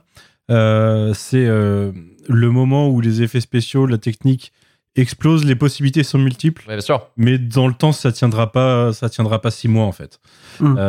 y, a, y a rien qui soit incroyable de l'époque euh, parce que tout le monde n'avait pas euh, la minutie ou, la, ou le budget de Matrix euh, ou le talent, de- Talent. des Wachowski euh, pour, pour tenter des effets visuels de ouf. Et, euh, et on sait qu'après cette période-là, il y, a des- il y a des trucs, c'est- vraiment parti en couille. Alors, euh, la voiture invisible, moi, elle me, elle me bute un peu. Euh, déjà, je me souviens quand je l'ai vue, je, enfin, je suis du genre à théoriser sur euh, on va faire quelque chose d'invisible. Le Faut pas. concept de leur voiture invisible, c'est ce que j'avais en tête globalement. Mais, euh, mais c'est pas super réalisable et en effet, ça se voit que dans le film, c'est pas super réalisable. Je trouve ça ridicule. euh, elle, est, elle est zéro invisible, la voiture. Alors oui, elle est zéro invisible parce qu'il faut qu'on la voit un petit peu. Mais même dans. Enfin, sa principale utilisation, c'est dans la neige. C'est quand même ballot. C'est ballot, ouais. C'est exactement. mais euh, à côté de ça, c'est plein de gadgets en fait. C'est plein de gadgets, euh, plein d'effets visuels inutiles, plein de vraiment plein de, de, inutiles dans ce film. Et euh, au niveau de l'intrigue, alors le vilain, on n'en a pas trop parlé, Voilà. mais Graves, Oui, c'est vrai. ça me fait marrer en plus parce qu'il est joué par Toby Stephens que je vois actuellement dans dans Black Sails qui, qui a presque 15 ans de plus comme série par rapport au film, enfin 15 ans de moins quoi. C'est pas le charisme incroyable. Alors je remercie ce film de m'avoir de m'avoir euh, introduit euh, Rosamund Pike euh, parce Ah que ouais. sans ce film, ok, voilà. Euh, le mois de l'époque était plutôt voilà apprécié plutôt. Par contre, scénaristiquement, alors c'est peut-être la période entre fin de guerre, enfin post-guerre froide. Euh, Brosnan a eu quand même quelques agents du MI6 retournés, quoi. Euh, c'est pas forcément quelque chose qu'on voit beaucoup à travers la franchise, mais ça, ça se voit plus chez Brosnan. Euh, c'est peut-être cette idée de, de peur de, enfin, de, de quel ennemi on, de quel ennemi avoir peur après que L'ennemi intérieur, le quoi. grand ennemi euh, soit plus là. Donc ouais, l'ennemi intérieur. Euh, mais euh, ouais, je, pense que vraiment le seul truc que je retiens de bien du film, c'est en effet la scène d'escrime qui, dé- qui, qui part en, en, En freestyle. en, en duel à l'épée. Parce que c'est vrai, c'est tellement n'importe quoi. Les personnages, en fait, ils font n'importe quoi. Bah, c'est vraiment un concours de caca de géant, quoi. ils, sont à fond dans ce qu'ils font et c'est tout jusqu'à Et puis ils finissent par se, se pourchasser dans l'intégralité de la baraque. C'est Ils, défoncent tout, ils détruisent tout. hein. C'est incroyable, quoi. Euh, mais euh, ça, ça, ça m'a fait un peu marrer. Mais le reste, je, j'ai, j'ai, j'accroche pas en fait. J'accroche pas au bond de Brosnan et du coup, il me, il me passe un peu au dessus quoi. Autant le, le, le bond de, de Moore, j'aime pas Moonraker, mais le bond de Moore, j'ai, j'ai de l'affection pour lui. Euh, et je pense tous les autres. Alors j'ai découvert celui de, de Lazenby que récemment, mais je l'ai bien aimé. Ouais. Tous les autres, j'ai vraiment une affection euh, par rapport à, à leur interprétation du personnage. Euh, Brosnan, je sais pas, j'y reste vraiment froid. C'était euh, vraiment. Je pense que c'est vraiment le fait d'avoir découvert la- la- sa, sa- sa période en décalage par rapport au reste du monde. J'ai j'ai pas compris le hype à l'époque. Mhm. euh, C'est encore trop tôt. Non, non, c'est encore trop tôt. C'est les, les, les films de Roger Moore, ils étaient détestés dans les années 90. C'est-à-dire que dans les années 90, les gens disaient Moore, mais c'était pas possible. Et puis, avec le temps, les gens sont mis à se souvenir, en fait, des Moore, les, les idéaliser parce qu'ils les avaient vus gamins, etc. Et il y a toute une génération pour qui James Bond, c'est Pierce Brosnan parce qu'ils sont, il y a eu un hiatus de 6 ans entre Permis de tuer et, et, et GoldenEye. Et donc, il y a toute une génération de trentenaires, quarantenaires, là, qui ont, qui ont grandi avec Pierce Brosnan. Et pour l'instant, les films ont encore, sont encore un peu, ouais, Pierce Brosnan, le, le plus mauvais James Bond, le plus fade, etc. Mais, euh, suis de mon billet que d'ici 5 à 10 ans, il y aura le même genre de nostalgie pour la période Brosnan qu'il y en a pour la période Moore. C'est-à-dire qu'on on passera toutes les critiques, et là, ça sera la période Craig qui sera au purgatoire. C'est-à-dire que les gens, ça. les gens diront, ouais, les Craig, c'était quand même un peu, un peu lourdingue. Euh, ça copiait beaucoup à droite à gauche, euh, Bourne et The. Dark Knight. Ouais. Ouais, ou Ouais, bah. même euh, Skyfall. Hein. Euh, Skyfall, il, il commence à prendre dans la communauté un petit retour de bâton euh, parce qu'il a été trop aimé et que euh, c'est cyclique hein, dans les dans les gens qui aiment bien euh, on euh, qui aiment bien James Bond. euh, Pierce Brosnan, il est dans cette position un peu particulière. C'est encore trop récent, mais ça n'a pas pris la patine euh, la patine souvenir doudou. Mais ça va le ça va le prendre. Et on sera là dans 5 ans. 5 ans à te dire, ah putain, Pierre Brosnan, qu'est-ce que c'était bien. Exactement. Mais le, le truc, c'est que ta théorie, j'y crois pas trop, dans le Mmh, sens moi, j'y crois. où artistiquement, fin des années 90-2000, c'est vraiment tout ce qu'il fallait pas faire. Tu sais pas l'image que ça aura dans, Eh oui. dans 10 ans. Tu vois, je veux dire, là, on est en train d'idéaliser en ce moment les années 90, par exemple. En 2030, tu verras tout le monde dira, eh, t'as vu comment c'est moche, mais ça c'était bien ça, mon gars. Ouais, Ça, non, à, l'époque, ça, c'était des effets spéciaux numériques qui avaient une âme. que tu les voyais. Ouais, ça, je veux dire, ça saccadait. Ouais, c'était du cinéma. si ça, c'était c'était du fait cinéma. par quoi. des artisans. T'avais un, un gars derrière son écran avec son petit clavier. Il te, il te faisait Sur du code. Windows 98, Voilà, là. C'était pas généré par des algorithmes. Et là, tu- voilà, c'est. Ok, ok. On enregistre... De toute façon, c'est enregistré. Ah ouais. Dans, Ah, dans je 5 mets- ans, on réécoutera Je ça. mets une alarme. Je mets une Voilà. alarme. Dans 5 ans, on va écouter 5 à 10 ans. Ouais, pas de 10 soucis. ans. Ok, ok, je te prends, mon j'ai une question par rapport au film, au fait. Est-ce que quelqu'un a compris comment en 14 mois, le méchant, il a réussi à se soigner, changer de visage Oh putain, Manu, te pose pas ce genre de questions, Ce merde genre de questions, il faut que t'arrêtes de te les poser. super base dans la glace. On n'est pas dans Star Trek, Manu. Il faut que t'arrêtes de te poser ces questions-là. Parce que là, ça marche vraiment pas. On critique beaucoup les prisons nord-coréennes, mais quand on voit l'état physique de, de Pierce Brosnan qui sort après 14 mois de torture et de prison nord-coréenne, qui est encore gaulé euh, sans, avec euh, toute la musculature et tout, euh, voilà, c'était pas si terrible que ça. On en fait tout un plat de, des prisons nord-coréennes. mais quand tu vois quand- comment il est gaulé quand il sort de la prison, non, c'est pas, c'est pas si terrible. hein. Comment la Corée du Nord a réagi à ce film, à sa sortie? Bah, déjà, ils l'ont pas Je vu. regarde pas notre Déjà, ils connaissent pas James Bond. Et, et Queen, t'avais un mot à dire ou pas sur, sur Meurt un autre jour On peut passer à la suite? Alors, sur Meurt un autre jour, euh, pas spécifiquement. Juste, je m'inscris en faux sur euh, le, le, le procès qui a été fait contre Demain ne meurt jamais, parce que je trouve qu'il est à niveau égal avec GoldenEye. c'est mon avis. C'est mon avis personnel. Je crois même que je, le, je finis par le Mm. préférer, et je crois que c'est juste à cause d'une chose. Je déteste de plus en plus la musique de GoldenEye. Queen, je crois que toi, t'es déjà 5 ans dans le turfu, en fait. Ouais, Ouais, c'est ça. en 2030, toi. Eh ben, proba- 2030. Probablement, probablement. Euh, non, après, euh, sur euh, Meurt un autre jour, euh, je, je vois que je suis bien plus imperméable à la nostalgie sur quelque chose comme, comme la franchise James Bond, étonnamment. Pourtant, ça fait partie de mes quatre piliers de la culture pop. Contrairement à d'autres euh, à d'autres franchises, parce que là, pour le coup, c'est vrai que Meurt un autre jour, j'ai adoré. Pour moi, c'était le meilleur des James Bond qui ait jamais été fait quand il est sorti au cinéma. Euh, voilà, je, je sais pas si mon père s'en rappelle exactement, mais euh, j'en étais dithyrambique. Et puis, euh, et puis j'ai dû le revoir euh, peut-être, je sais pas, 4, 5 ans après. Et déjà, ça avait pris un coup de vieux. Puis alors là, maintenant, j'ai dû le revoir il y a 3 ans en DVD. Oh mon Dieu, les, les effets spéciaux, le, le scénario tout kitsch. Enfin, il y, y avait plus rien qu'aller en fait. C'est, il, il, il, euh, voilà, il, il, est, il a très vite chuté. Je crois que c'est le James Bond qui a le plus facilement chuté euh, dans mon palmarès. Ils ont rouvert le tiroir de coke de quand ils ont écrit Moonraker. ça avait le temps, ça a eu le temps de maturer un peu. Alors, c'est parti, quoi. tu fais pas si bien dire, parce que ils ont fait, ils ont emprunté quelque chose à Moonraker. C'est le changement d'identité du méchant. Et quand, quand je parle de Moonraker, je parle de Moonraker le roman.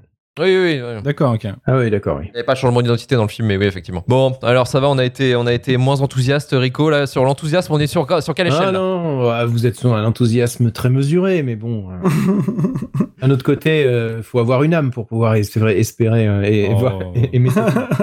Que voulez-vous Vous êtes, vous êtes des hipsters blasés, vous êtes euh, cette génération qui ne comprend, qui ne comprend plus le bonheur. Ah, On ok. peut pas lutter, on peut pas lutter.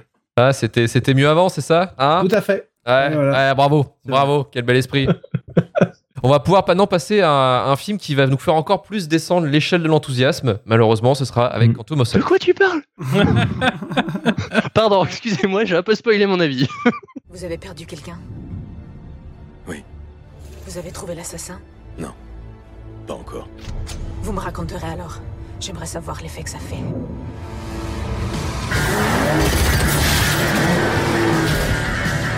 Débarrassez-moi de lui. Quand on ne distingue plus ses amis de ses ennemis, il est temps de se retirer. À ce stade, il n'y a qu'à vous que je puisse me fier. James, bouge-toi le cul. J'aimerais te délivrer, mais ta prison est à l'intérieur.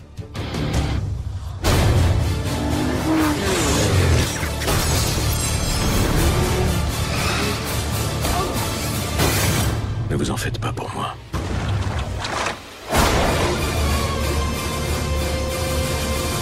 Quantum of Solace, sorti en 2008, réalisé par l'allemand Mark Forster et mis en lumière par Roberto Schaeffer, collaborateur privilégié de Forster, avec qui il a bossé sur pratiquement tous ses longs métrages.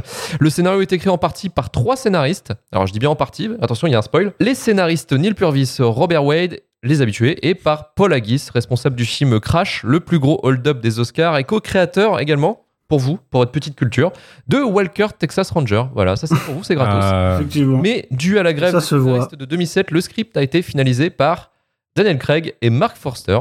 Effectivement, qui n'ont pas été crédités, mais c'est bien eux qui ont essayé de ficeler un peu tout le bordel, notamment les dialogues, qui a été fait un peu à l'arrache. Euh, suite directe à Casino Royale, James Bond, sous les traits de Daniel Craig, est décidé à traquer ceux qui ont forcé Vesper, interprété par Eva Green dans le précédent film, à le trahir. En interrogeant euh, Mr. Wright, 007 et M, toujours sous les traits de Judy Dench, apprennent que l'organisation à laquelle il appartient est bien plus complexe et dangereuse que tout ce qu'ils avaient imaginé. Bond croise alors la route de Camille, interprétée par... euh, par la pauvre Olga Kurilenko, qui cherche à se venger elle aussi. Elle le conduit sur la piste de Dominic Green, interprété par Mathieu Amalric, un des piliers de la mystérieuse organisation. Alors, Daniel Craig a réussi à créer le meilleur James Bond, entre guillemets, pour pas mal de monde, un agent plus terre à terre et faillible dans le film Casino Royale. Mais a-t-il réussi à continuer la performance dans ce film, Marvin? Eh ben en fait, son problème majeur, alors déjà je l'ai vu à sa sortie, hein, je l'avais pas revu euh, jusqu'à hier, et, euh, et j'étais scandalisé d'ailleurs la, la- non-qualité du film. Mais euh, bon, non, mais d'un point de vue cinématographique pur en fait, mais, mais on va y revenir. Euh, en fait, il est dans une position étrange, c'est-à-dire qu'il est euh, entre Casino Royale, qui est un peu le grand retour du storytelling, qui est une nouvelle réinvention du personnage, tu vois. Une réinvention en plus qui avait vraiment euh, suscité un espèce d'engouement populaire. Enfin, je me rappelle de la sortie de Casino Royale, c'était fou, quoi. Et il est juste avant Skyfall, euh, qui, avec tous les défauts qu'il a, est probablement le plus beau visuellement de, de la franchise. Roger. Dickens Bah ouais, bah ouais, mais c'est toujours le même problème, tu vois. C'est-à-dire qu'on prend une nouvelle fois un réalisateur fonctionnel, c'est-à-dire Sam Mendes, mais bon, tu sais que quand Sam Mendes est là, il décroche au téléphone et puis il dit euh, Salut Roger, qu'est-ce que tu fais l'année prochaine? Et là, t'as un film.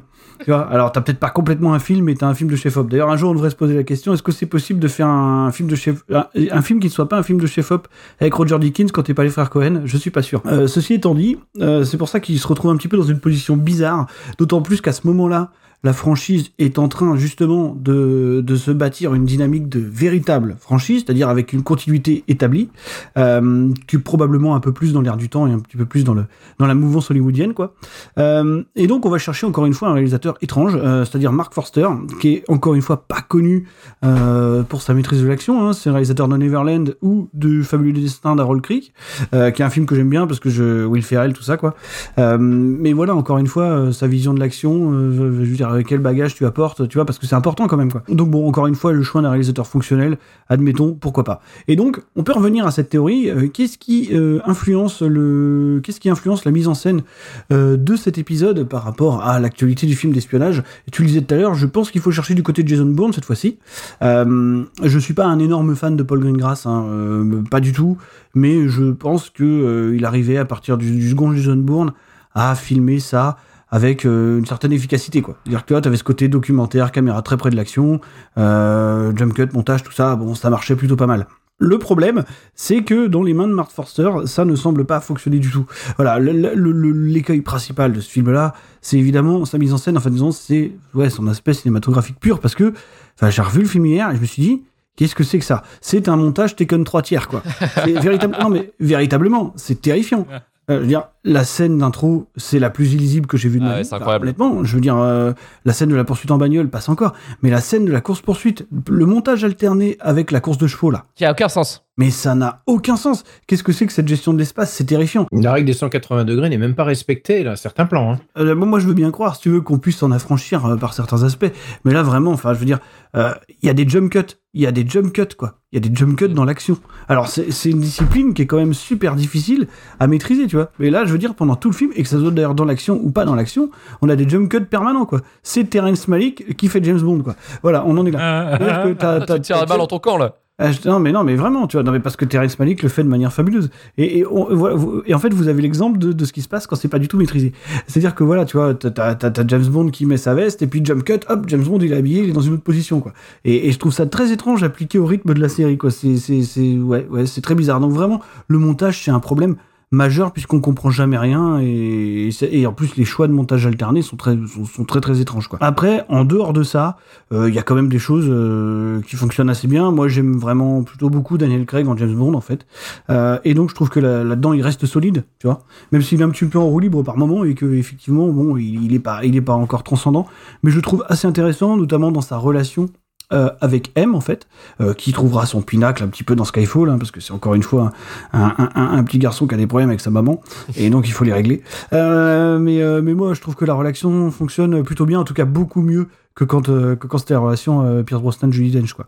Et il y a des aspects quand même qui sont assez intéressants par rapport aux questions qu'on se pose, qui sont un petit peu plus actuelles, c'est-à-dire qu'on s'intéresse vraiment aux dommages collatéraux qui sont causés par James Bond, qui dans sa quête de vengeance fait quand même beaucoup de victimes euh, de manière plus ou moins contrôlée. Et donc cette fois-ci, on commence à penser un petit peu à ce qui se passe autour, tu vois. On, commence à prendre conscience un petit peu des dommages générés. Est-ce que vraiment ça vaut le coup euh, de, de, faire autant de dégâts et de prendre autant de vie, si tu veux, pour cette quête-là, qui en plus de ça prend une optique personnelle, qui était un truc qui avait été un petit peu tenté à l'époque Moore, mais depuis, tu vois, je veux dire, euh, il travaillait pour le MI6 et puis voilà quoi.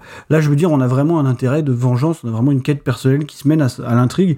Et bon, moi je trouve que ça fonctionne plutôt pas mal. Et, euh, et bravo d'ailleurs à Vesperline de réussir à hanter euh, Daniel Craig pendant quand même 4 films. Euh, donc euh, voilà, je veux dire, elle aura jamais décollé du truc quoi. Après, c'est un aspect qui aurait dû déjà se produire après au service secret de Sa Majesté. Ah oui, ce que je dis, mais il le tente. Il le tente un petit peu, mais euh, après, non, non, ça, ça disparaît complètement quoi. Euh, et euh, bon, on parle aussi, tu sais, de, des problèmes relationnels, quelque part, de James Bond, euh, notamment de son rapport aux femmes. Que quand même, finalement, on se pose véritablement la question, et c'est assez bien symbolisé par le, le personnage qui interprété par Gemma Arterton, puisque euh, on, a cette, on a cette fille qui arrive, qui est censée le ramener en Angleterre un petit peu, qui, qui est une archiviste, hein, c'est comme ça que M l'a décrit. Finalement, il va euh, l'attirer dans son lit, il va abuser un petit peu d'elle, euh, et puis pour qu'elle se retrouve, en fait, être une victime collatérale euh, qui avait rien à faire là, quoi. Donc ça symbolise assez bien euh, tu vois, son rapport aux femmes qui est quand même rég régulièrement abusif, quoi, et, et, et, assez injustifié, quoi. Parce que véritablement, cette fois-ci, pourquoi ils couchent ensemble, euh, honnêtement, je ne sais pas, quoi. Parce qu'il a envie. Oui, non, mais voilà, c'est juste ça. Voilà, c'est ce que ça veut dire, quoi. Il a envie, et puis, euh, en fait, elle, elle, elle, perd la vie en acceptant, finalement, quoi. Et c'est assez terrible. Et euh, non, sinon, pour terminer, voilà, je trouve, à part ça, je trouve les personnages féminins, pour le coup, assez anecdotiques dans ce film. Euh, je pense que Olga Kurylenko, euh, dans, la, dans la grande mythologie, mythologie malheureusement, on s'en rappellera pas beaucoup. Et, et Gemma Arterton, au-delà de son aspect symbolique, euh, bon, euh, finalement, en fait, elles ont assez peu de temps de présence à l'écran. Et je trouve que leurs quêtes personnelles sont assez rapidement éludées quand même, quoi. Donc non, non, euh, Quantum of Solace, je l'avais pas revu depuis très longtemps et je... Et autant, je, je, je pour moi, c'est simplement un épisode de transition, tu vois, qui va mener à Skyfall. Euh, voilà, comme on le disait, Skyfall qui a ses défauts, mais qui a pour lui d'être, en tant qu'objet de cinéma, une réussite euh, incontestable. Euh, ce qui n'est pas du tout le cas de Quantum of Solace, qui, qui, qui, qui oublie d'être monté, en fait. Ce qui pose vraiment problème quand on parle d'un film d'action. Qui est ironiquement le plus court des James Bond. Oui, oui mais, mais, après, je pense que c'est aussi voulu, parce que pour le coup, le rythme est vraiment très enlevé, c'est-à-dire que ça ne s'arrête jamais. Ouais. C'est à l'image, en fait, de son montage, hein. c'est-à-dire que ça cut en permanence, ça s'arrête jamais, c'est une scène d'action quand suit une autre, il y a assez peu de d'explications finalement. Euh, donc euh, voilà, la démarche est comme ça, mais, euh, mais ça m'a pas plu du tout, et euh, voilà, je trouve ça vraiment vraiment foiré en termes de mise en scène, c'est complètement la masse. Alors montage éner énergétique, mise en scène foireuse, acteur, enfin du moins personnage pas très développé, ça peut se justifier quand même par un truc important dans la production du film, c'est que le film a été produit en pleine grève des scénaristes. Et en fait, pour schématiser, en gros, quelle a été la, la grève des scénaristes de 2007 c'est en gros, euh, c'est la guilde des scénaristes en fait, d'où proviennent une grosse majorité des, euh, des, écrivains et des studios télé et de cinéma, qui se foutaient en grève face au syndicat des, des, majors. En fait, généralement, tous les trois ans, ils font une espèce de renégoce de, euh, leurs frais, bah, de, ce qu'ils peuvent toucher. Et en fait, cette négociation envers 2006-2007 s'est foirée, notamment concernant les, tout ce qui va être les répercussions, les dividendes en fait, sur la SVOD et la VOD. Et du coup, c'est ça, c'est partir de ce moment-là en fait où ils sont pas foutus d'accord qu'il y a eu 100 jours de grève de la part des, ah ouais. des, des, scénaristes. Ce qui a plombé euh, des films et des séries, mais il y avait une technique. Il y a quelqu'un qui avait trouvé une technique, et cette personne s'appelle Michael Bay. Et c'était lui qui, qui, qui, avait trouvé une technique formidable, c'est que pour écrire Transformers 2, bah, il avait tout simplement enfermé ses scénaristes dans la chambre d'hôtel. Euh, il s'est posté devant et il les a empêchés de sortir. Ce qui fait que finalement, ils ont écrit le film. Quoi. Et quel film, mes amis? Et quel film, mes amis, ça valait le coup. Très mais euh, du coup, en fait, pour, le, pour ça, en fait, ça a foutu pas mal de, de, de, de bordel dans, dans, la production de cinéma, dans, le, dans la production des séries et euh, Sony et donc la boîte de production euh, ION, donc Everything or Nothing, qui est donc euh, la, la, production euh, historique de, de James Bond, qui est là tenue par toujours par Barbara Broccoli et, et, son mari, avait une fenêtre de, de, sortie. Ils disaient voilà, faut que ça sorte plutôt vers fin 2018, je crois, si je dis pas de conneries. 2008. Oui, 2008, pardon. Et faut et on peut pas le décaler. Voilà, il y a ça, c'est l'impératif. Donc pour le coup, en fait, ils se sont retrouvés avec un brouillon de script qu'ils ont dû finir sur le tournage. Ouais, mais je, je peux comprendre, mais ça n'enlève rien, si tu veux, au problème artistique du film en lui-même. Bah après, l'écriture, si, ça peut appliquer pour les certains rôles. Ça peut être Non, le cas. L'écriture, je veux bien, mais je, après, quand, quand je te parle du Après- montage qui se passe dans l'action, Après, le montage, le montage est pourri, mais aussi la mise en scène est à le chier. montage, euh, le montage, c'est important. La mise en scène de la base, elle est à chier parce que tout, Et- tout et- est à point, enfin tout est filmé en putain comment on appelle ça, bah, vraiment en plan, en plan fixe quoi, vraiment en plan, euh, vraiment euh, proche du mec. Caméra portée. Ouais. Caméra portée en plus. souvent. Donc ce qui fait que c'est largement pas cool pour un James Bond où tu voyages, où tu voyages, où tu Mm. vois plein de trucs et là tu vois rien en fait, tu vois juste des personnages en train de se regarder quoi. C'est assez bien symbolisé par le fait de choisir un désert comme décor final. Euh, et puis bon, après, tu sais, on a toujours cette anecdote, c'est que tu, tu prends cette fameuse scène de l'opéra avec son montage alterné, encore une fois, qui est assez, assez impertinent, je pense, et tu le compares avec la scène de l'opéra de Mission Impossible Nation.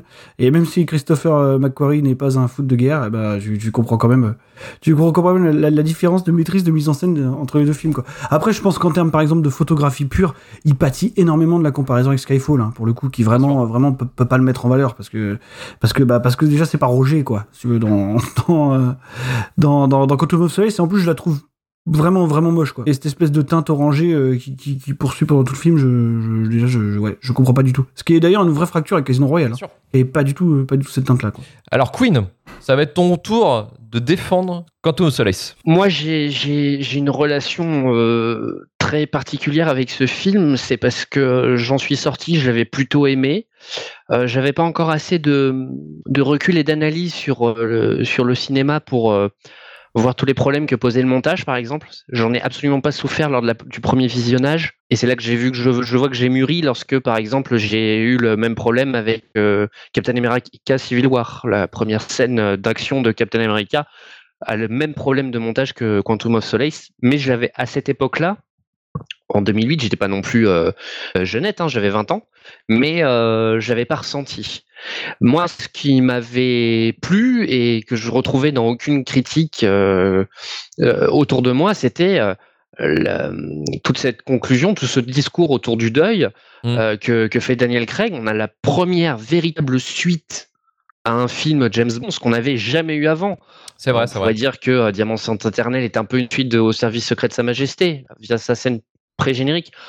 Mais bon, ça reste anecdotique, quoi. Je pas veux dire, assumé, euh. C'est pas assumé, exactement. Le mariage est même pas mentionné. euh, à aucun moment, il confronte Bluffen en lui disant Au fait, vous avez tué ma, ma, ma femme. Euh, faut attendre permis de tuer pour que ce soit rappelé, quand même. Euh, donc, voilà. Quantum of Solace, c'est vraiment. c'est un film qui est émotionnel, quelque part. Ce qu'on n'avait jamais eu dans un James Bond. Et je pensais pas trouver ça dans un James Bond et l'aimer autant. Et c'est ce qui m'a fait aimer, c'est ce qui continue de me faire aimer le film. Je l'ai revu il y a quelques semaines avec mon père parce qu'on s'est refait un petit revisionnage en amont de, Mourir peut attendre. Et euh, autant tous les défauts euh, qu'a cité Marvin, je suis 100% d'accord avec lui. Euh, le montage, la photo, la, qualité des, des Bond girls, la qualité des méchants, tout ça. Mais moi, ça tient en, une scène, enfin en presque en deux scènes, c'est les échanges avec Matisse. Hmm. Matisse qui sait le trauma qu'a qu'a été la perte de, de, de Vesper, qui le sait presque autant, presque plus que, que M, et qui, qui aide euh, James à faire son, son chemin, à faire son deuil, bah, jusqu'à la scène finale. Si Quantum of Solace n'avait pas la scène finale, donc avec euh, le- l'ex-petit ami de Vesper, Qui a manipulé Vesper justement pour trahir James Bond. Oui. Voilà, c'est pour et ça qu'il lui en veut. s'apprête à refaire la même chose avec la fille de, de la série euh, Castle, C'est vrai. ouais. et s'il n'y avait pas cette scène finale, le fi- le- je n'aimerais pas le film. Mais comme il y a cette scène finale et les derniers échanges qu'il a avec, qu'il a avec M, qui me prennent encore, hein, j'ai encore eu la larmichette à la fin, surtout qu'on a les, les petites notes du thème de Vesper juste, à- après, juste après les derniers mots de, de James. Bah voilà, c'est ce qui fait que j'aime ce film et que je sais que je resterai seul sur cette colline à dire c'est un bon film. Je non, terminerai en disant, petite anecdote, euh, Manu m'a parlé que vous alliez faire cette émission. Et il m'a dit, est-ce que tu veux que je te donne la liste? Il m'a donné la liste, et là, forcément, j'étais scandalisé. Comment ça, Quantum? Parce que je, je, je n'arriverai jamais à le mettre dans, la, dans une liste de pires films James Bond. Et, euh, et on l'a cité plusieurs fois ce soir. Moi, j'aurais plutôt mis euh, Les Diamants sont éternels à la place. Écoute, nous on ne parche pas l'émotion. Voilà. Puis dans Les Diamants sont éternels, t'as pas Nicolas Sarkozy en méchant, comme oui, c'est vrai. Ah, oui. Ah oui, que- en fait, T'as grillé mon anecdote TikTok. mais, mais en même temps, euh, il s'en est inspiré. Mais bien sûr. Je- mais en fait, il aurait été très bon s'il avait fait un peu comme Hugo Drax dans Moonraker, c'est-à-dire ne pas se battre. Ouais, Bien sûr. bien sûr. Ah Ouais, parce que la baston avec, la, avec la hache, là, euh, le pied de biche, là, je Il s'écrit. À la hache. Ouais, c'est écrit, c'est écrit. Puis il roule pas assez les épaules, tu vois. Il est pas bien encore. Pas à l'aise. Pas, pas tous les jours. C'est ça. Mais oui, en tout cas, oui, le, le côté émotion, c'est vrai que d'un autre côté, on peut, on peut donner ça quand même à, à Quantum of Soleil, c'est ce côté, euh, le, le mec qui est en deuil et il en peut plus, il veut tourner la page, il veut, il veut en finir, quoi, il veut se venger, quoi. En vrai, après, si- s'il faut juste revenir là-dessus, je pense que sur cette, s'il fallait en, en retenir un de cette de cet arc-là, ça se jouerait entre Quantum et peut-être Spectre, tu vois. Euh, après, euh, en, Spectre. en termes de cinématographie pure, je pense que quand même euh, Spectre est 10 classes au-dessus, Ah, bien sûr. Euh, sans aucun problème. Ouais, mais Spectre est profondément ennuyeux. C'est bien le C'est problème de Spectre. Ah ouais, t'as, t'as C'est complètement s'il raison. a- Et puis la résolution connaît- finale, si tu veux. euh, Mais le péché capital d'un James Bond, c'est d'être ennuyeux. C'est d'être chiant. Mm. C'est d'être chiant. C'est c'est c'est pour ça que moi, je... Et d'être un film de poseur, tu vois. Et d'être un vrai film de poseur, pour le coup. Bien sûr. Et euh, Rico, pour finir, alors, euh, Quantum Solace. Ben, moi, je vais me placer un petit peu entre Marvin et, et Queen. C'est c'est que c'est un pour moi c'est un gros gâchis, mais que je peux pas détester complètement, justement. Et Très bien en dit. fait, je Très vous bien dit. rejoins. Ouais, je vous rejoins exactement sur les mêmes points. C'est-à-dire que il y a effectivement cette cette continuité, cette émotion, euh, notamment la dernière scène, comme tu l'as dit, qui est vraiment très forte. euh, sur euh, donc euh, euh, comment dirais-je Bond qui se euh, qui va retrouver donc l'amant de l'amant de Vesper. Euh, Il y a plein de bonnes choses en fait dans ce film. Euh, Marvin, tu disais que la, la cinématographie est pas bonne. C'est le montage effectivement qui est atroce. Mm, mm, mm. Mais quand tu prends les plans par eux-mêmes, qui ont, qui ont probablement été faits par la deuxième équipe, parce que Forster ça n'a jamais été un, un chef-d'œuvre de jamais, guerre. jamais il a filmé une scène d'action, c'est sûr. Non, c'est c'est clair. Euh, elles sont euh, notamment, enfin là pour l'avoir revu cet après-midi, la, la scène de combat sur les sur l'échafaudage euh, à Sienne, c'est une putain Ah, de scène, ça- mais qui est euh, montée, mais à la tronçonneuse. Mais quand Ouais, tu vois, d'ailleurs, d'ailleurs, juste pour juste pour te couper deux secondes, c'est vrai que quand tu isoles certains plans, euh, il y, a- il y a des plans débulés, euh, par exemple, Ouais. des fois qui arrivent entre deux raccords, tu vois, et tu sens que véritablement il y a, y a quelque chose, tu vois. Il y a des plans débulés, il y a des plans pieds même qui sont plutôt vachement beaux, isolés comme ça. Mais ouais, le, le fait c'est qu'ils sont raccordés n'importe comment. C'est ça, et, et je pense que euh, il devait avoir. J'aimerais bien voir le matériau de départ parce que je pense qu'il devait avoir quand même des trucs qui étaient filmés de façon plutôt compétente par les secondes équipes et peut-être un peu par Forster. Je vais pas lui jeter complètement la, la pierre. Je suis un des rares au monde qui aime bien voir le RZ, donc euh, Bravo. dire à quel point Bravo je à toi. déviant. Bravo à toi.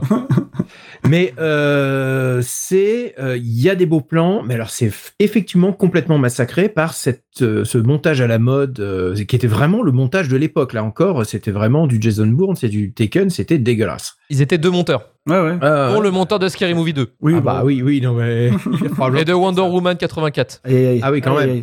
Quand même, quand même, quand même. Et euh, bah, il y a plein de choses en fait qui vont pas. Et effectivement, comme tu l'as dit aussi, le, le fait que la grève des scénaristes a touché. Le scénario, par exemple, moi j'aime beaucoup l'idée de, de départ de- du plan des méchants, qui est en fait de s'emparer des réserves d'eau. Là, je vais spoiler un peu le, le plan, mais c'est de s'emparer des réserves d'eau mondiales et notamment de s'inspirer d'une vraie histoire qui s'est passée en Bolivie, Ouais.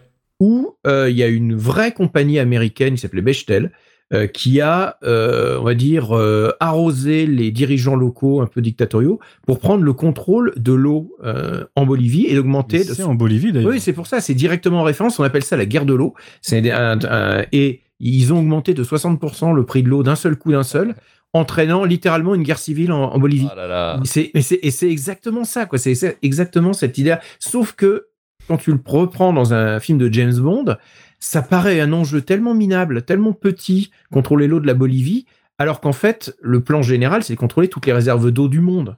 Et quand ils sont en train de tout, mais c'est tellement mal présenté que ça paraît comme un plan tout minable. Et pareil, Mathieu Amalric, bon, il fait ce qu'il peut en roulant des yeux, mais il lui manque un gros bras à côté. Il lui aurait fallu un, je veux dire, un Batista, parce que c'est exactement le genre de méchant qui ne doit pas se battre, qui doit être à l'arrière-plan, comme Drax, mais Drax, il a Jaws. Mm. Euh, Goldfinger, il a Hot Job. Et, Ou euh, Carver avec Stamper dans Demain ne meurt jamais. Ouais, c'est ce que je voulais dire, voilà. Ouais, t'as le... et qu'est-ce qu'il a à la place? Il a l'un des pires personnages ever de toute la saga, qui est ce Elvis, avec sa moumoute et ses airs de, de benet. C'est, c'est un, un- un pote de Foster, en fait, qui place dans tous ses films. Et euh, mais tu te demandes ce qu'il fait là, quoi, ce, ce gars-là, et, et c'est, c'est juste. Et, et donc globalement, en fait, c'est un filler en fait entre deux, deux épisodes, ça c'est clair. Et il y a un autre truc qui me gêne beaucoup aussi dans ce film, c'est le parcours de Bond en fait. Au début de Quantum, il est retombé dans tous ses travers du début de Casino Royale en fait. Il n'a pas évolué. En fait, il refait deux fois la même évolution. C'est-à-dire, il passe de chien fou à mec qui est euh, contrôlé sur la mission et qui va être le moine soldat euh, qui sait parfaitement euh, faire le grand. Et il l'a déjà fait dans Casino Royale. Et le problème, c'est qu'il refait exactement le même parcours. Mm. Alors certes, il y a l'idée de la vengeance derrière, mais quand tu prends le fond, il est redevenu le chien fou qui fait n'importe quoi. euh, et c'est même pas justifié en fait par la vengeance. Donc tu es en train de dire qu'il l'aura fait trois fois? Est-ce qu'il le fait aussi dans Spectre? C'est ce que Bah j'allais dire, oui. ouais, il le fait trois fois.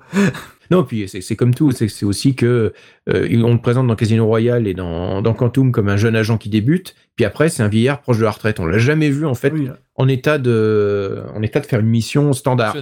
Dans Skyfall, il y a un, ouais, dans Skyfall, il y a un bon. Après, euh, bah alors attendez, parce que ça va peut-être remettre en question ma, ma vision de l'ère Craig. Hmm. Mais pour moi, la scène d'intro de Casino Royale, c'est loin dans le passé. Il me Le semble. moment où il devient un agent double Ah. Pas tant que ça, pas tant que ça, parce que euh, parce qu'en C'est fait, en noir et blanc pour ça, pour moi, tu vois. non non, parce que en fait, euh, donc après il y a la scène euh, en Afrique du Sud, et puis euh, donc il, il explose l'ambassade, c'est et, euh, ouais. et il va chez M, et M lui dit c'était trop tôt pour vous promouvoir. Ouais.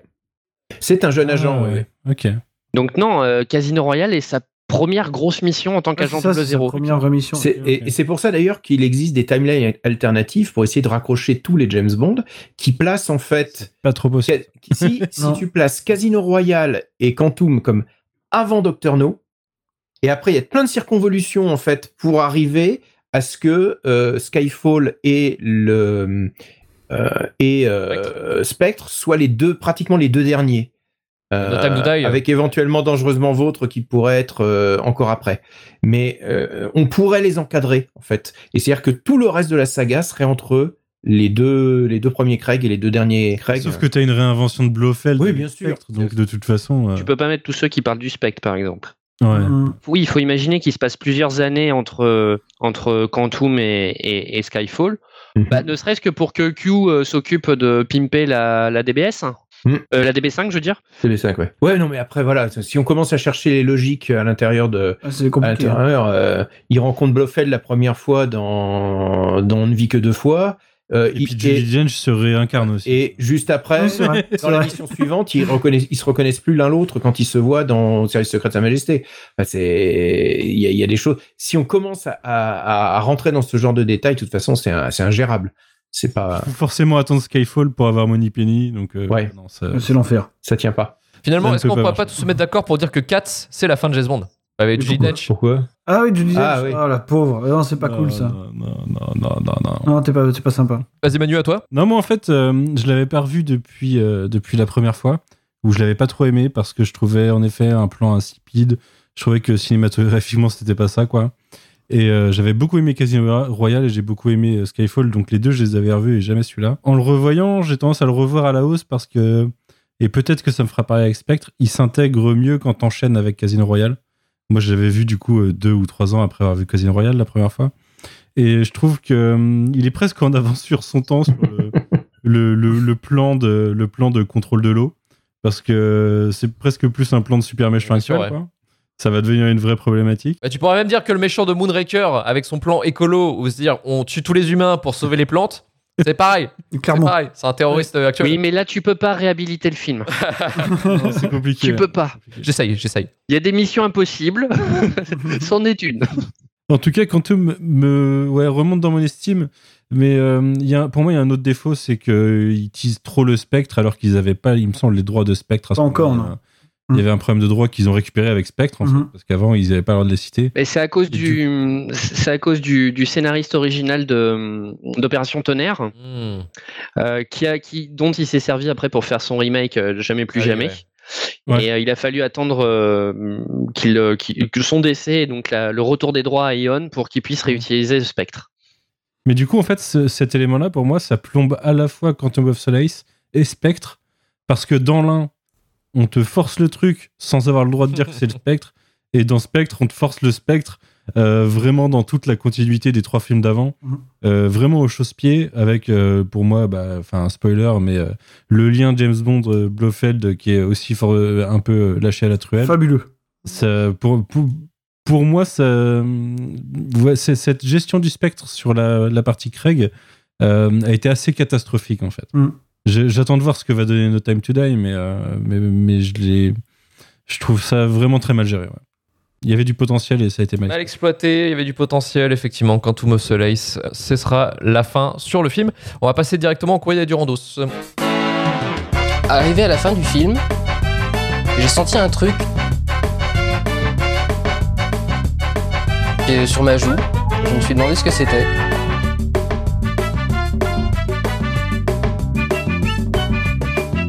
Et je me suis rendu compte que j'étais en train de pleurer d'admiration devant Lucie. Je vais te fumer. Alors, le courrier du rando, c'est votre moment, les auditeurs, pour balancer vos avis euh, sur, euh, sur les listes en question. Donc là, on a demandé, euh, du coup, euh, sur Twitter et Instagram euh, de Shitlist, quel était pour vous le pire James Bond? Et on a eu euh, pas mal de réponses, euh, quand même, sur, sur Twitter. On a eu 90 réponses à traiter.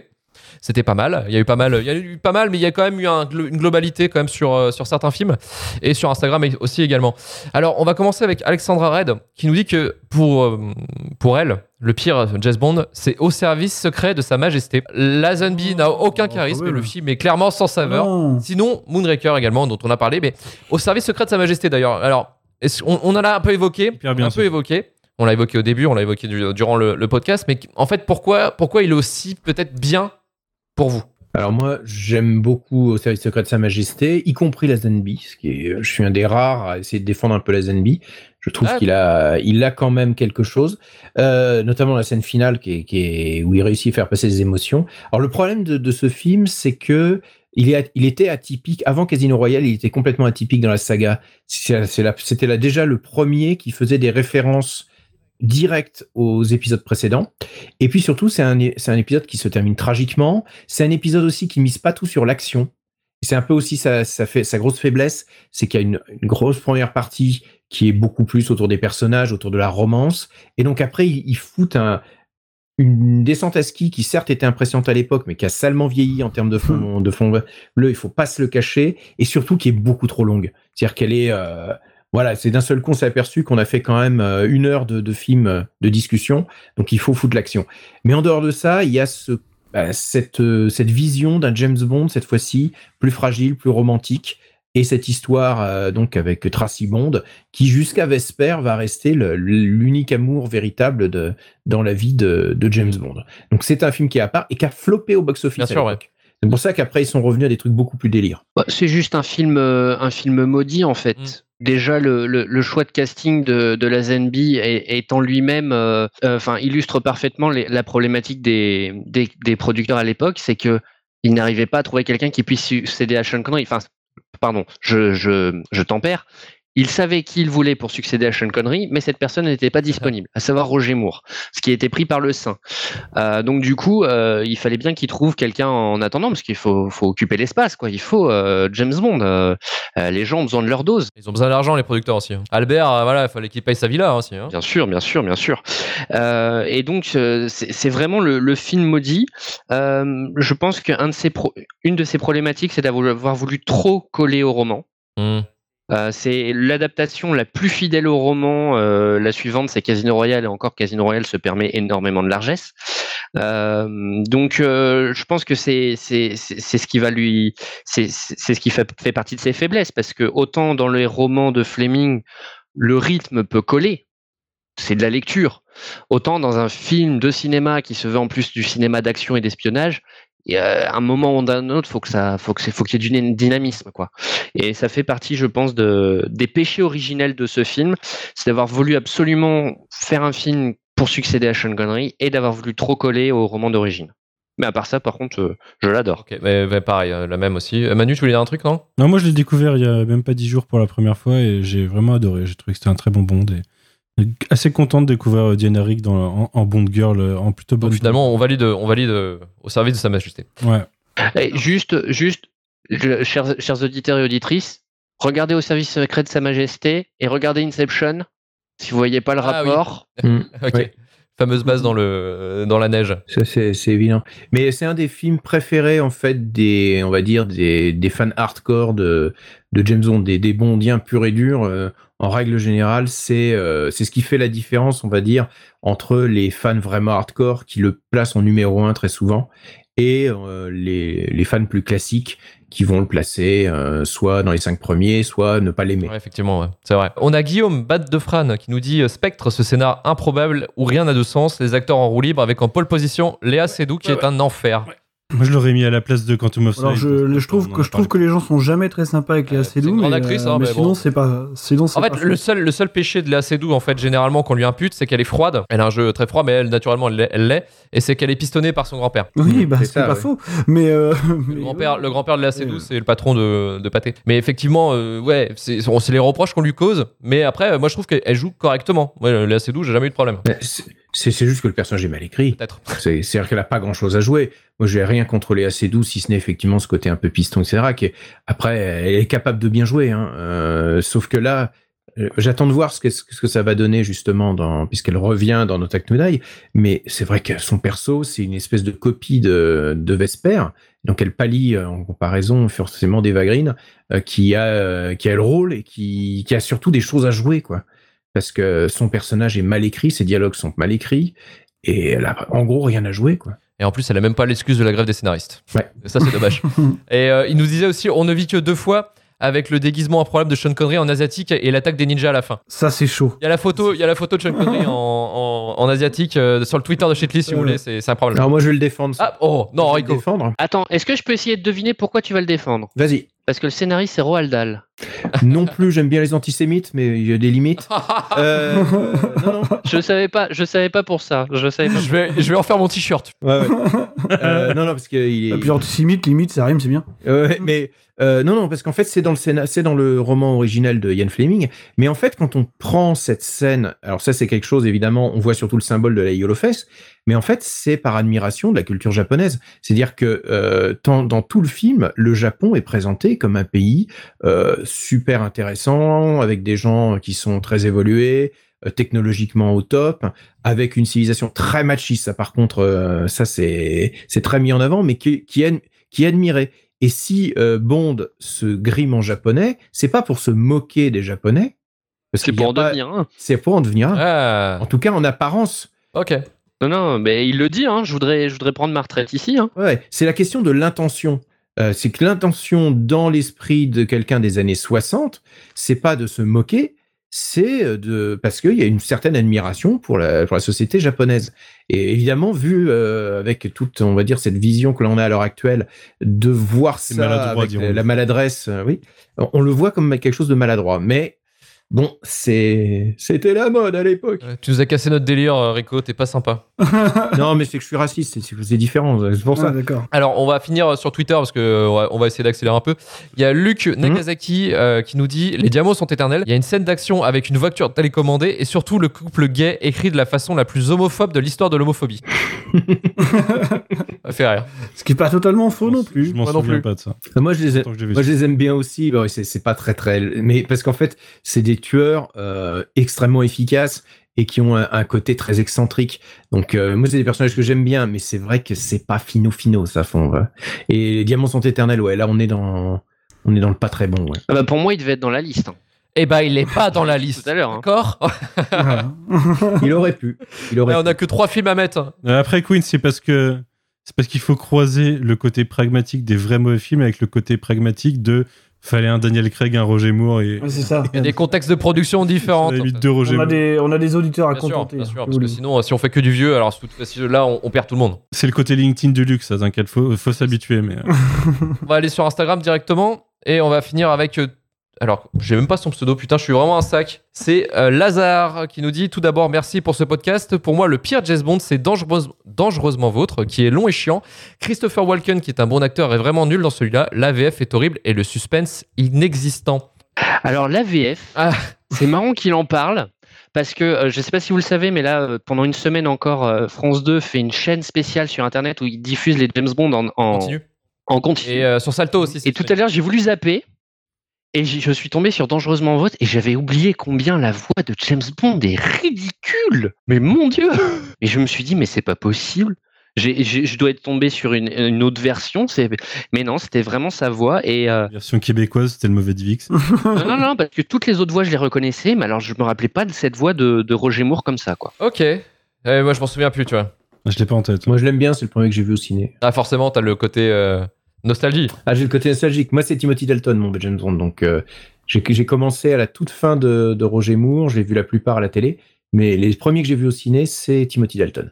Mais je te donnerai raison, c'est un, c'est un- un des meilleurs James. Bond. Ouais, clairement. Et pour finir, Théo BTL nous dit sur Instagram Moonraker qui a tellement mal vieilli que c'en est indécent. Le monde ne suffit pas pour son scénario éclaté et ses lieux pas très attirants. Question, question qui nous pose qui a envie d'aller à Bakou ou en Azerbaïdjan? Azerbaïdjan. Merci. Azerbaïdjan. Merci, merci, Azerbaïdjan. merci. Bah, il paraît que c'est super joli en fait, mais c'est vrai que c'est pas très très bien filmé. Et je ne trouve pas Meurt un autre jour si catro- catastrophique que ça. Smiley, goutte d'eau sur le front. Eh ben, remate-le. Bah, je pense. Je pense. Remate-le. Voilà, je conseille. Écoute Théo, si tu nous écoutes, remate meurt un autre jour et tu nous diras merci. Et la question que je, je vous pose, et c'est la question euh, toujours à chaque numéro, quel a été pour vous le pire film de cette liste? Et on va commencer avec Manu. Euh... Je pense. C'est Je dur. vais hein. dire euh, meurt un autre. Meurt un autre jour Parce que Moonraker, il y a un petit côté à la rigueur nostalgique de mon enfance, tu vois. Euh, meurt un autre jour, non. Et il a vraiment des défauts qui m'énervent beaucoup. De, bah, les- des gimmicks des, des, débuts des années 2000, de- d'effets spéciaux tout pourris pour rien, euh, de scènes over the top et de gadgets à tout va, quoi. Donc, euh, ouais, non, ça va être celui-là. ouais. Ça marche. Rico, à toi? Compliqué. euh, ça va se jouer entre Moonraker et, et comment dire, et meurt un autre jour. Je vais prendre Moonraker, parce que curieusement, c'est un de ceux pour lequel j'ai le moins d'affect. D'accord. De, curieux- alors que j'adore L'espion qui m'aimait, par exemple, qui est dans mon top 5. Euh, Celui-là, je sais pas, je l'ai jamais, je suis jamais rentré dedans. Donc euh, voilà. Je, mais bon, ça, on se bat au fond du baril, donc euh, c'est. voilà, je, je, je mourrai pas pour l'un ou pour l'autre. hein. Donc Moonraker par dépit, quoi. C'est un peu ça, ouais. Ok, ça marche. Parce que le pire, c'est l'homme au pistolet d'or. hein. Je- je- je- je- J'annonce, le pire de tous, c'est l'homme au Si on pistolet écoute d'or. tout le monde, c'est chacun a dit Eh, Moi, ma liste, cette liste-là, je l'aurais pas fait comme ça, frère. Euh, Queen, Queen, à toi, quel est le pire James Bond de cette liste? Euh, je mets Moonraker aussi parce que euh, je vais jouer la carte euh, nostalgie. Je l'ai découvert au cinéma contrairement aux autres avec Meurt un autre jour. C'est vrai que vous n'êtes pas très sympa avec les costumes jaunes. hein. Euh, Marvin, Quantum of Solace. Quantum of Solace, ok. Quantum of Solace, parce que c'est le plus indécent en termes de cinématographie. euh, les, les deux autres sont mieux filmés. C'est diffi- c'est difficile à dire. Ah, une plus belle photographie dans Moonraker, euh, première partie, elle est vraiment très bien filmée, moi je trouve. Hmm. Mais euh, je vais te suivre, je vais dire que c'est Meurt un autre jour aussi également, parce qu'il compile le pire de ce qu'on a fait dans les années 2000, et surtout que ça s'inspire vraiment de Charlie's Angel un petit peu, j'ai l'impression, donc euh, c'est vraiment, c'est vraiment dégueulasse. Donc voilà pour ça, et on va pouvoir clôturer l'émission.